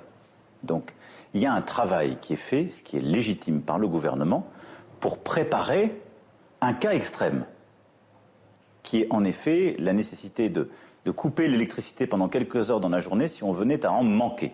Si, tous ensemble, nous tenons le plan de sobriété qui a été présenté par le gouvernement, par la Première ministre et les ministres compétents il y a quelques semaines, alors oui, nous pourrons passer, même avec un mois de décembre, un mois de janvier froid, cette période. Pas de panique, ça sert à rien et c'est pas vrai. Voilà ce que nous dit Emmanuel Macron. Bon, chat échaudé craint l'eau Voilà, il y a des mots trop. C'est un rébus, c'est des mots trop. non mais parce que sincèrement, sincèrement, on peut lui bah, faire confiance. Quand vous quand vous traversez une zone de turbulence, le commandant de bord dit pas de panique, ça ne sert à rien. Vous comprenez C'est-à-dire qu'il y a vraiment un danger. Le commandant de bord essaie de vous rassurer en disant pas de panique. Jusque là, tout va bien. Là où ça se complique, c'est c'est pas vrai. Attendez, je comprends bien. Si c'est pas vrai, s'il n'y a pas de zone de turbulence, pourquoi dire pas de panique? Ça sert à rien. Excusez-moi, il y a ça se mélange un peu là-haut. Mais parce que vous le savez, Guillaume Bigot, le, gouvernement n'est pas n'est pas accordé sur euh, sur le discours à délivrer aux Français. Vous, vous l'avez dit euh, vous-même tout à l'heure déjà, et, tout le monde ne dit pas la même chose au sein du gouvernement. Et c'est peut-être ça qui euh, qui crée l'ambiguïté. Peut-être, mais là, on, est, on a quand même, je dirais, pris le chef de l'État dans, un, dans une sorte de, de, de court-circuit euh, d'erreur 404 dans, dans, sa tête, parce qu'on ne peut pas dire une chose et vraiment son contraire, même s'il est adepte du en même temps. De, et, surtout pas pour rassurer, vous voyez, parce que ça ne fait que le contraire, ça ne fait que qu'inquiéter. Ensuite, euh, bon, je ne vais pas commenter sur euh, effectivement euh, la, la, les coupures. Les coupures sont prévues. Si les coupures sont prévues, c'est bien qu'il y a un risque. Hein. Mais là, aujourd'hui, ne travaille pas sur des scénarios de coupures. Les, les coupures sont quasiment inévitables. Il s'y prépare. Ou alors je ne comprends pas bien à quoi servent ces, euh, circulaires qui sont envoyés au préfet pour recenser les gens qui ont besoin d'un respirateur, par exemple, un par un, hein, il faut le savoir, dans chaque région. Donc euh, ils se moquent de nous, évidemment, une fois de plus. Moi, ce que je trouve absolument incroyable dans cette histoire, qu'est-ce que c'est? C'est que, dit parfois l'impensable arrive. Moi, je pense que l'impensable arrive quand on ne pense pas, surtout, en fait. Et moi, je me souviens aussi du, du slogan implicite de sa campagne, c'est moi, ou Marine Le Pen, et, Marine Le Pen, ce sera le chaos. Bah, je pense qu'on c'était un slogan implicite. Là, de manière implicite, explicite, c'est lui et le chaos. Il serait temps qu'il revienne. Bon, politique toujours, je vais commencer avec vous, euh, Philippe David. Ce dimanche, le Parti Reconquête qui fête son premier anniversaire. Éric Zemmour donne aujourd'hui un meeting à Paris, un meeting qui sera à suivre en direct sur CNews à partir de 15h. Le Parti Reconquête qui se prépare finalement à la prochaine échéance électorale, qui est celle des européennes en 2024. Et la question que je voulais vous poser, euh, Philippe David, comment exister, comment occuper finalement l'espace médiatique, comment mobiliser C'est tout le défi pour, euh, pour ce parti quand on n'a pas ou peu d'élus. Je vais faire la même remarque que pour les Républicains. Les Républicains n'ont pas d'espace entre l'ERN et euh, Renaissance, et il n'y a pas d'espace pour Reconquête à la droite du RN qui, avec 89 députés, a squeezé le vote, a monopolisé le vote de, cet espace politique. Donc je pense qu'il n'y a pas d'espace pour reconquête. Aujourd'hui, on est dans un tripartisme. La NUPES, avec des partis qui vivent sous perfusion de LFI, je pense au Vert ou au PS, parce que si on regarde les scores du PS, je parlais des LR et des, des, 4% de Pécresse, on était à 1,75 pour Hidalgo. Il, a, il a sa vie euh, grâce à LFI. On prend Renaissance, c'est tout le pôle euh, pour pro-mondialisation, progressiste, etc., avec Horizon, le Modem, Renaissance, etc. Et ensuite, il y a le RN. On est passé du quadripartisme dans les années 70-80 au tripartisme et je pense qu'il n'y a pas de raison que ça bouge. Alors Guillaume Bigot, je vais vous donner la parole dans un instant, mais il est 9h45 et c'est l'heure du rappel de l'actualité. Et c'est avec vous, Sandra Tchambo. C'est le jour J au Qatar. La France de Mbappé se frotte à la Pologne de Lewandowski. Les Bleus jouent leur huitième de finale cet après-midi à 16h. Les voyants sont au vert. Le talent est là, souligne le capitaine Hugo Lloris. Le vainqueur défiera le rescapé du match Angleterre-Sénégal ce soir. Réintégration des soignants non vaccinés. Emmanuel Macron demande une nouvelle fois une décision scientifique. Dans les colonnes du Parisien, le président se montre pessimiste. Je ne suis pas persuadé qu'il faut réintégrer ces personnels, mais la décision revient aux scientifiques. Les républicains choisissent leur nouveau leader. Les adhérents se prononcent par voie électronique. Les résultats seront connus aujourd'hui, peu après 18 heures. Trois candidats sont en lice. Éric Ciotti, Aurélien Pradier, Bruno Retailleau. Un second tour est prévu le week-end prochain en l'absence d'une majorité. Guillaume Bigot, le parti Reconquête qui fête euh, aujourd'hui c'est un an avec un meeting d'Éric Zemmour à Paris. Comment exister pour, euh, pour ce parti? On avait euh, Philippe David il y a un instant qui nous disait qu'il n'y a pas d'espace politique pour Reconquête. Vous êtes d'accord? Je suis d'accord parce que c'est quand même la figure d'Éric Zemmour qui, porte ce parti, qui a lancé ce parti. Bien sûr, il y a derrière aussi celle de Marion Maréchal. Mais grosso modo, ce qui a fonctionné chez Eric Zemmour, en partie, puisque quand même il est parti de rien, il a fait 7%, euh, c'est je dirais que ce n'était pas un politicien traditionnel qui refusait les codes de la politique, qui refusait les combinations de la politique. C'était l'intransigeance, la pureté, jusqu'au risque euh, de l'extrême ou du clivage. Mais grosso modo, c'est très difficile maintenant de fabriquer une machine électorale euh, et d'aller aux élections européennes. Et je, me demande si, un jour ce camp-là arrive aux affaires, à travers Marine Le Pen ou pas, je ne sais pas, mais euh, Éric Zemmour, ce serait presque une sorte de Michel Rocard. C'est-à-dire c'est quelqu'un par rapport à François Mitterrand. François Mitterrand, c'est lui, il a fait de la tambouille politique, il a fait des compromis, etc. Il a pris le pouvoir. Et il y avait quelqu'un qui était un peu le garant de la pureté de la ligne, de quelque chose d'intransigeant, de très intellectuel finalement. Et, euh, voilà, et Michel Rocard a, été doublé en quelque sorte par Marine Le Pen. Donc, hélas, trois fois hélas, je pense qu'en politique, c'est souvent la politique politicienne qui l'emporte. Le discours d'Éric Zemmour à 15h sera à suivre en direct sur CNews cet après-midi pour les un an du parti Reconquête, un an d'existence du parti d'Éric Zemmour. Éric Zemmour qui a d'ailleurs porté la question euh, euh, de l'immigration euh, durant cette campagne présidentielle et qui est toujours évidemment une source de crispation avec les habitants. C'est le cas en ce moment à Saint-Brévin-des-Pins, en Loire-Atlantique. C'est là qu'on va se rendre. Petite ville de 14 000 habitants où un centre d'accueil pour demandeurs d'asile va être installé à côté d'une école. Les riverains dénoncent l'absence de concertation et s'inquiètent pour leurs enfants. Une manifestation est d'ailleurs prévue sur place dimanche prochain. Le reportage Jean-Michel Decaze. Lorsque les travaux seront terminés d'ici un an, les locaux pourront héberger jusqu'à 110 migrants. Il s'agira de demandeurs d'asile uniquement. Les voisins sont inquiets, le lieu est isolé, en lisière de forêt, loin du centre-ville, et ils doutent que les personnes qui seront accueillies soient des familles. Selon les habitants du quartier, ce sont avant tout de jeunes hommes étrangers qui logeront de l'autre côté de la clôture de l'école maternelle. Quelles que soient les origines, hein, c'est pas le propos, vraiment pas le propos. Une concentration de 110 jeunes hommes donc dans un lieu reculé. Le risque donc que cette population qui sera en vis-à-vis direct avec les enfants, c'est la promiscuité. Sur les plans, 60 logements de 15 mètres carrés sont prévus et seulement 8 appartements de 20 mètres carrés. Le maire de la commune se veut rassurant. La famille euh, pour les services de l'État, c'est une mère et un enfant, par exemple. Il n'y aura pas que des familles, hein. il y aura également des, des hommes qui sont en attente, en attente de papier. Et en général, euh, il reste au maximum 18 mois dans un cadavre. Saint-Brévin accueille des migrants depuis 2016. Les premiers arrivaient de la jungle de Calais. Aucun fait ne leur a jamais été reproché depuis six ans. Le collectif d'opposants, qui regrouperait une centaine de personnes, organise une manifestation le 11 décembre. On va enfin parler des choses qui font plaisir. La victoire annoncée, ah. certaine, de la France face à la Pologne cet après-midi, 16h. Regardez votre programme avec Sector, montre connectée pour hommes. Sector, no limits. Donc vous serez sûrement nombreux devant euh, vos télévisions à, 16h cet après-midi pour les huitièmes de finale de cette Coupe du Monde de football. Les Bleus qui affrontent la Pologne. On en parle avec vous, euh, Guillaume Filleul. Bon, j'annonce déjà la victoire, mais il y a quand même une question qu'il faut se poser. Est-ce qu'il faut craindre la Pologne? Ah, Je ne vais pas mettre la charrue avant les bœufs faut toujours craindre n'importe quelle équipe. Vous avez raison, c'est sage, c'est plus sage. On ne sait jamais ce qui peut arriver. Hein. Effectivement, c'est le début des choses sérieuses pour l'équipe de France avec ses matchs à élimination directe et donc ce huitième de finale tant attendu euh, contre la Pologne. Une équipe abordable hein, sur le papier puisqu'elle n'est que seulement 26e euh, au classement euh, FIFA quand la France est, elle quatrième. Mais on l'a vu, il y a eu beaucoup hein, de surprises euh, depuis le début de, ce mondial. Euh, L'Arabie saoudite qui bat euh, l'Argentine, la Corée du Sud qui bat le Portugal, le Japon qui bat l'Allemagne et l'Espagne. Donc méfiance, surtout que la Pologne possède dans ses rangs un certain Robert Lewandowski. Hein, on ne le présente plus, l'attaquant du FC Barcelone, un joueur qui est capable de faire basculer la rencontre à lui tout seul. Et puis, il ne sera pas simple non plus pour les Bleus hein, de trouver la solution dans cette défense polonaise, habituée à beaucoup défendre, comme l'a rappelé hier très sagement Didier Deschamps en conférence de presse.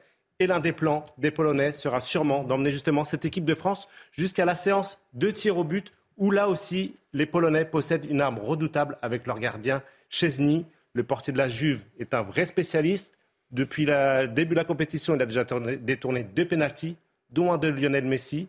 Et puis on se souvient surtout que cet exercice n'avait pas beaucoup euh, souri à la France il y a tout juste un an et demi, puisqu'ils avaient été éliminés lors du dernier Euro par la Suisse au tir au but. Philippe David, rapidement, elle vous fait peur la Pologne?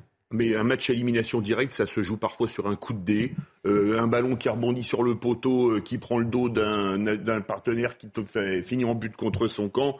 Donc c'est du 50-50. Je suis bien d'accord. Les deux dangers, c'est Lewandowski devant et Chesney dans les buts. Il y en a un qui est très bon, c'est Zielinski qui joue euh, à Naples, qui est très très bon au milieu. Théoriquement, on est favori. En pratique, c'est le tableau d'affichage qui dira la vérité, comme toujours. C'était les sports avec euh, Guillaume Filleul ce matin, mais aussi Philippe David. Merci à tous les deux. Bonjour à tous. Une après-midi encore perturbée principalement à l'est du pays, toujours avec cette dégradation pluvio-neigeuse qui va certes encore apporter de la neige en quantité au niveau du massif central, Alpes du Nord, Alpes du Sud, avec encore un risque accru au niveau des avalanches. Donc restez prudents. Des pluies localement soutenues en basse vallée du Rhône, alors que en direction du quart nord-est, ça sera un petit peu plus faible. Donc vous verrez aussi à l'ouest quelques euh, percées de soleil, de timides éclaircies, malgré encore euh, quelques nuages porteurs de quelques pluies. Le soleil, quant à lui, reviendra timidement mais sûrement en direction du sud-ouest. Les températures toujours stationnaires par rapport au jour précédent. La minimale de 2 degrés en direction de Lille, Strasbourg, 6 à 8 degrés sur les régions centrales et la maximale reviendra à la Corse de 17 degrés. Euh, quant à demain, à la mi-journée, eh bien, ça sera quand même un retour au calme. Nous aurons une France coupée en deux avec euh, beaucoup de nuages qui vont encore circuler sur une moitié nord et surtout euh, cette dégradation qui va progressivement s'évacuer par le quart nord-est des températures stationnaires. 6 degrés pour la moitié nord, 12 degrés pour la moitié sud et de plus en plus de soleil en direction de la moitié sud. Votre météo avec Switch, votre opérateur mobile, fournisseur et producteur d'électricité. L'énergie est notre avenir, économisons-la. Plus d'informations sur chez switch.fr. Bienvenue sur CNews à la une de l'actualité. Le mondial de football, la France de Mbappé se frotte à la Pologne de Lewandowski. Les Bleus jouent leur huitième de finale cet après-midi à 16h. Les voyants sautent en vert. Le talent est là, souligne le capitaine Hugo Lloris. On fait le point avec Mathilde Espinas, envoyée spéciale à Doha. La tension monte d'un cran aujourd'hui pour euh, l'équipe de France. Le début des matchs couperés, ceux où il n'y a plus le droit à l'erreur. La France est favorite aujourd'hui face à la Pologne, mais elle l'était aussi lors de l'Euro 2021 face à la Suisse et cette élimination prématurée en huitième de finale. Un moment douloureux dont les joueurs ont beaucoup parlé entre eux, comme lui a confié hier Hugo Loris en conférence de presse. Pour affronter la Pologne, tout à l'heure, à 11 de départ, avec le retour des titulaires a priori semblable à celui qui avait débuté face au Danemark, le retour des Antoine Griezmann, Kylian Mbappé, Olivier Giroud ou encore Raphaël Varane. Hugo Loris, lui, le capitaine et gardien de l'équipe de France, fêtera sa 142e sélection. Il va alors atteindre le record actuellement détenu par le champion du monde 98, Lilian Thuram. Un adolescent de 14 ans en garde à vue à Sarcelles dans le Val d'Oise. Il est suspecté d'avoir poignardé un collégien à la sortie de son école ce vendredi. Ce dernier est toujours hospitalisé sans pronostic vital engagé. Le mobile de l'agression est pour l'heure indéterminé. Réintégration des soignants non vaccinés. Emmanuel Macron demande une nouvelle fois une décision euh, scientifique. Dans les colonnes du Parisien, le président se montre pessimiste. Je ne suis pas persuadé qu'il faut réintégrer ces personnels, mais la décision revient aux scientifiques. Les républicains choisissent leur nouveau leader. Les adhérents se prononcent par voie électronique. Les résultats seront connus aujourd'hui, peu après 18 heures. Trois candidats sont en lice Éric Ciotti, Aurélien Pradier et Bruno Retailleau. Un second tour est prévu le week-end prochain en l'absence d'une majorité. Tout de suite, place au grand rendez-vous. Sonia Mabrouk reçoit Nicolas Dupont-Aignan, président de Debout la France et député de l'Essonne.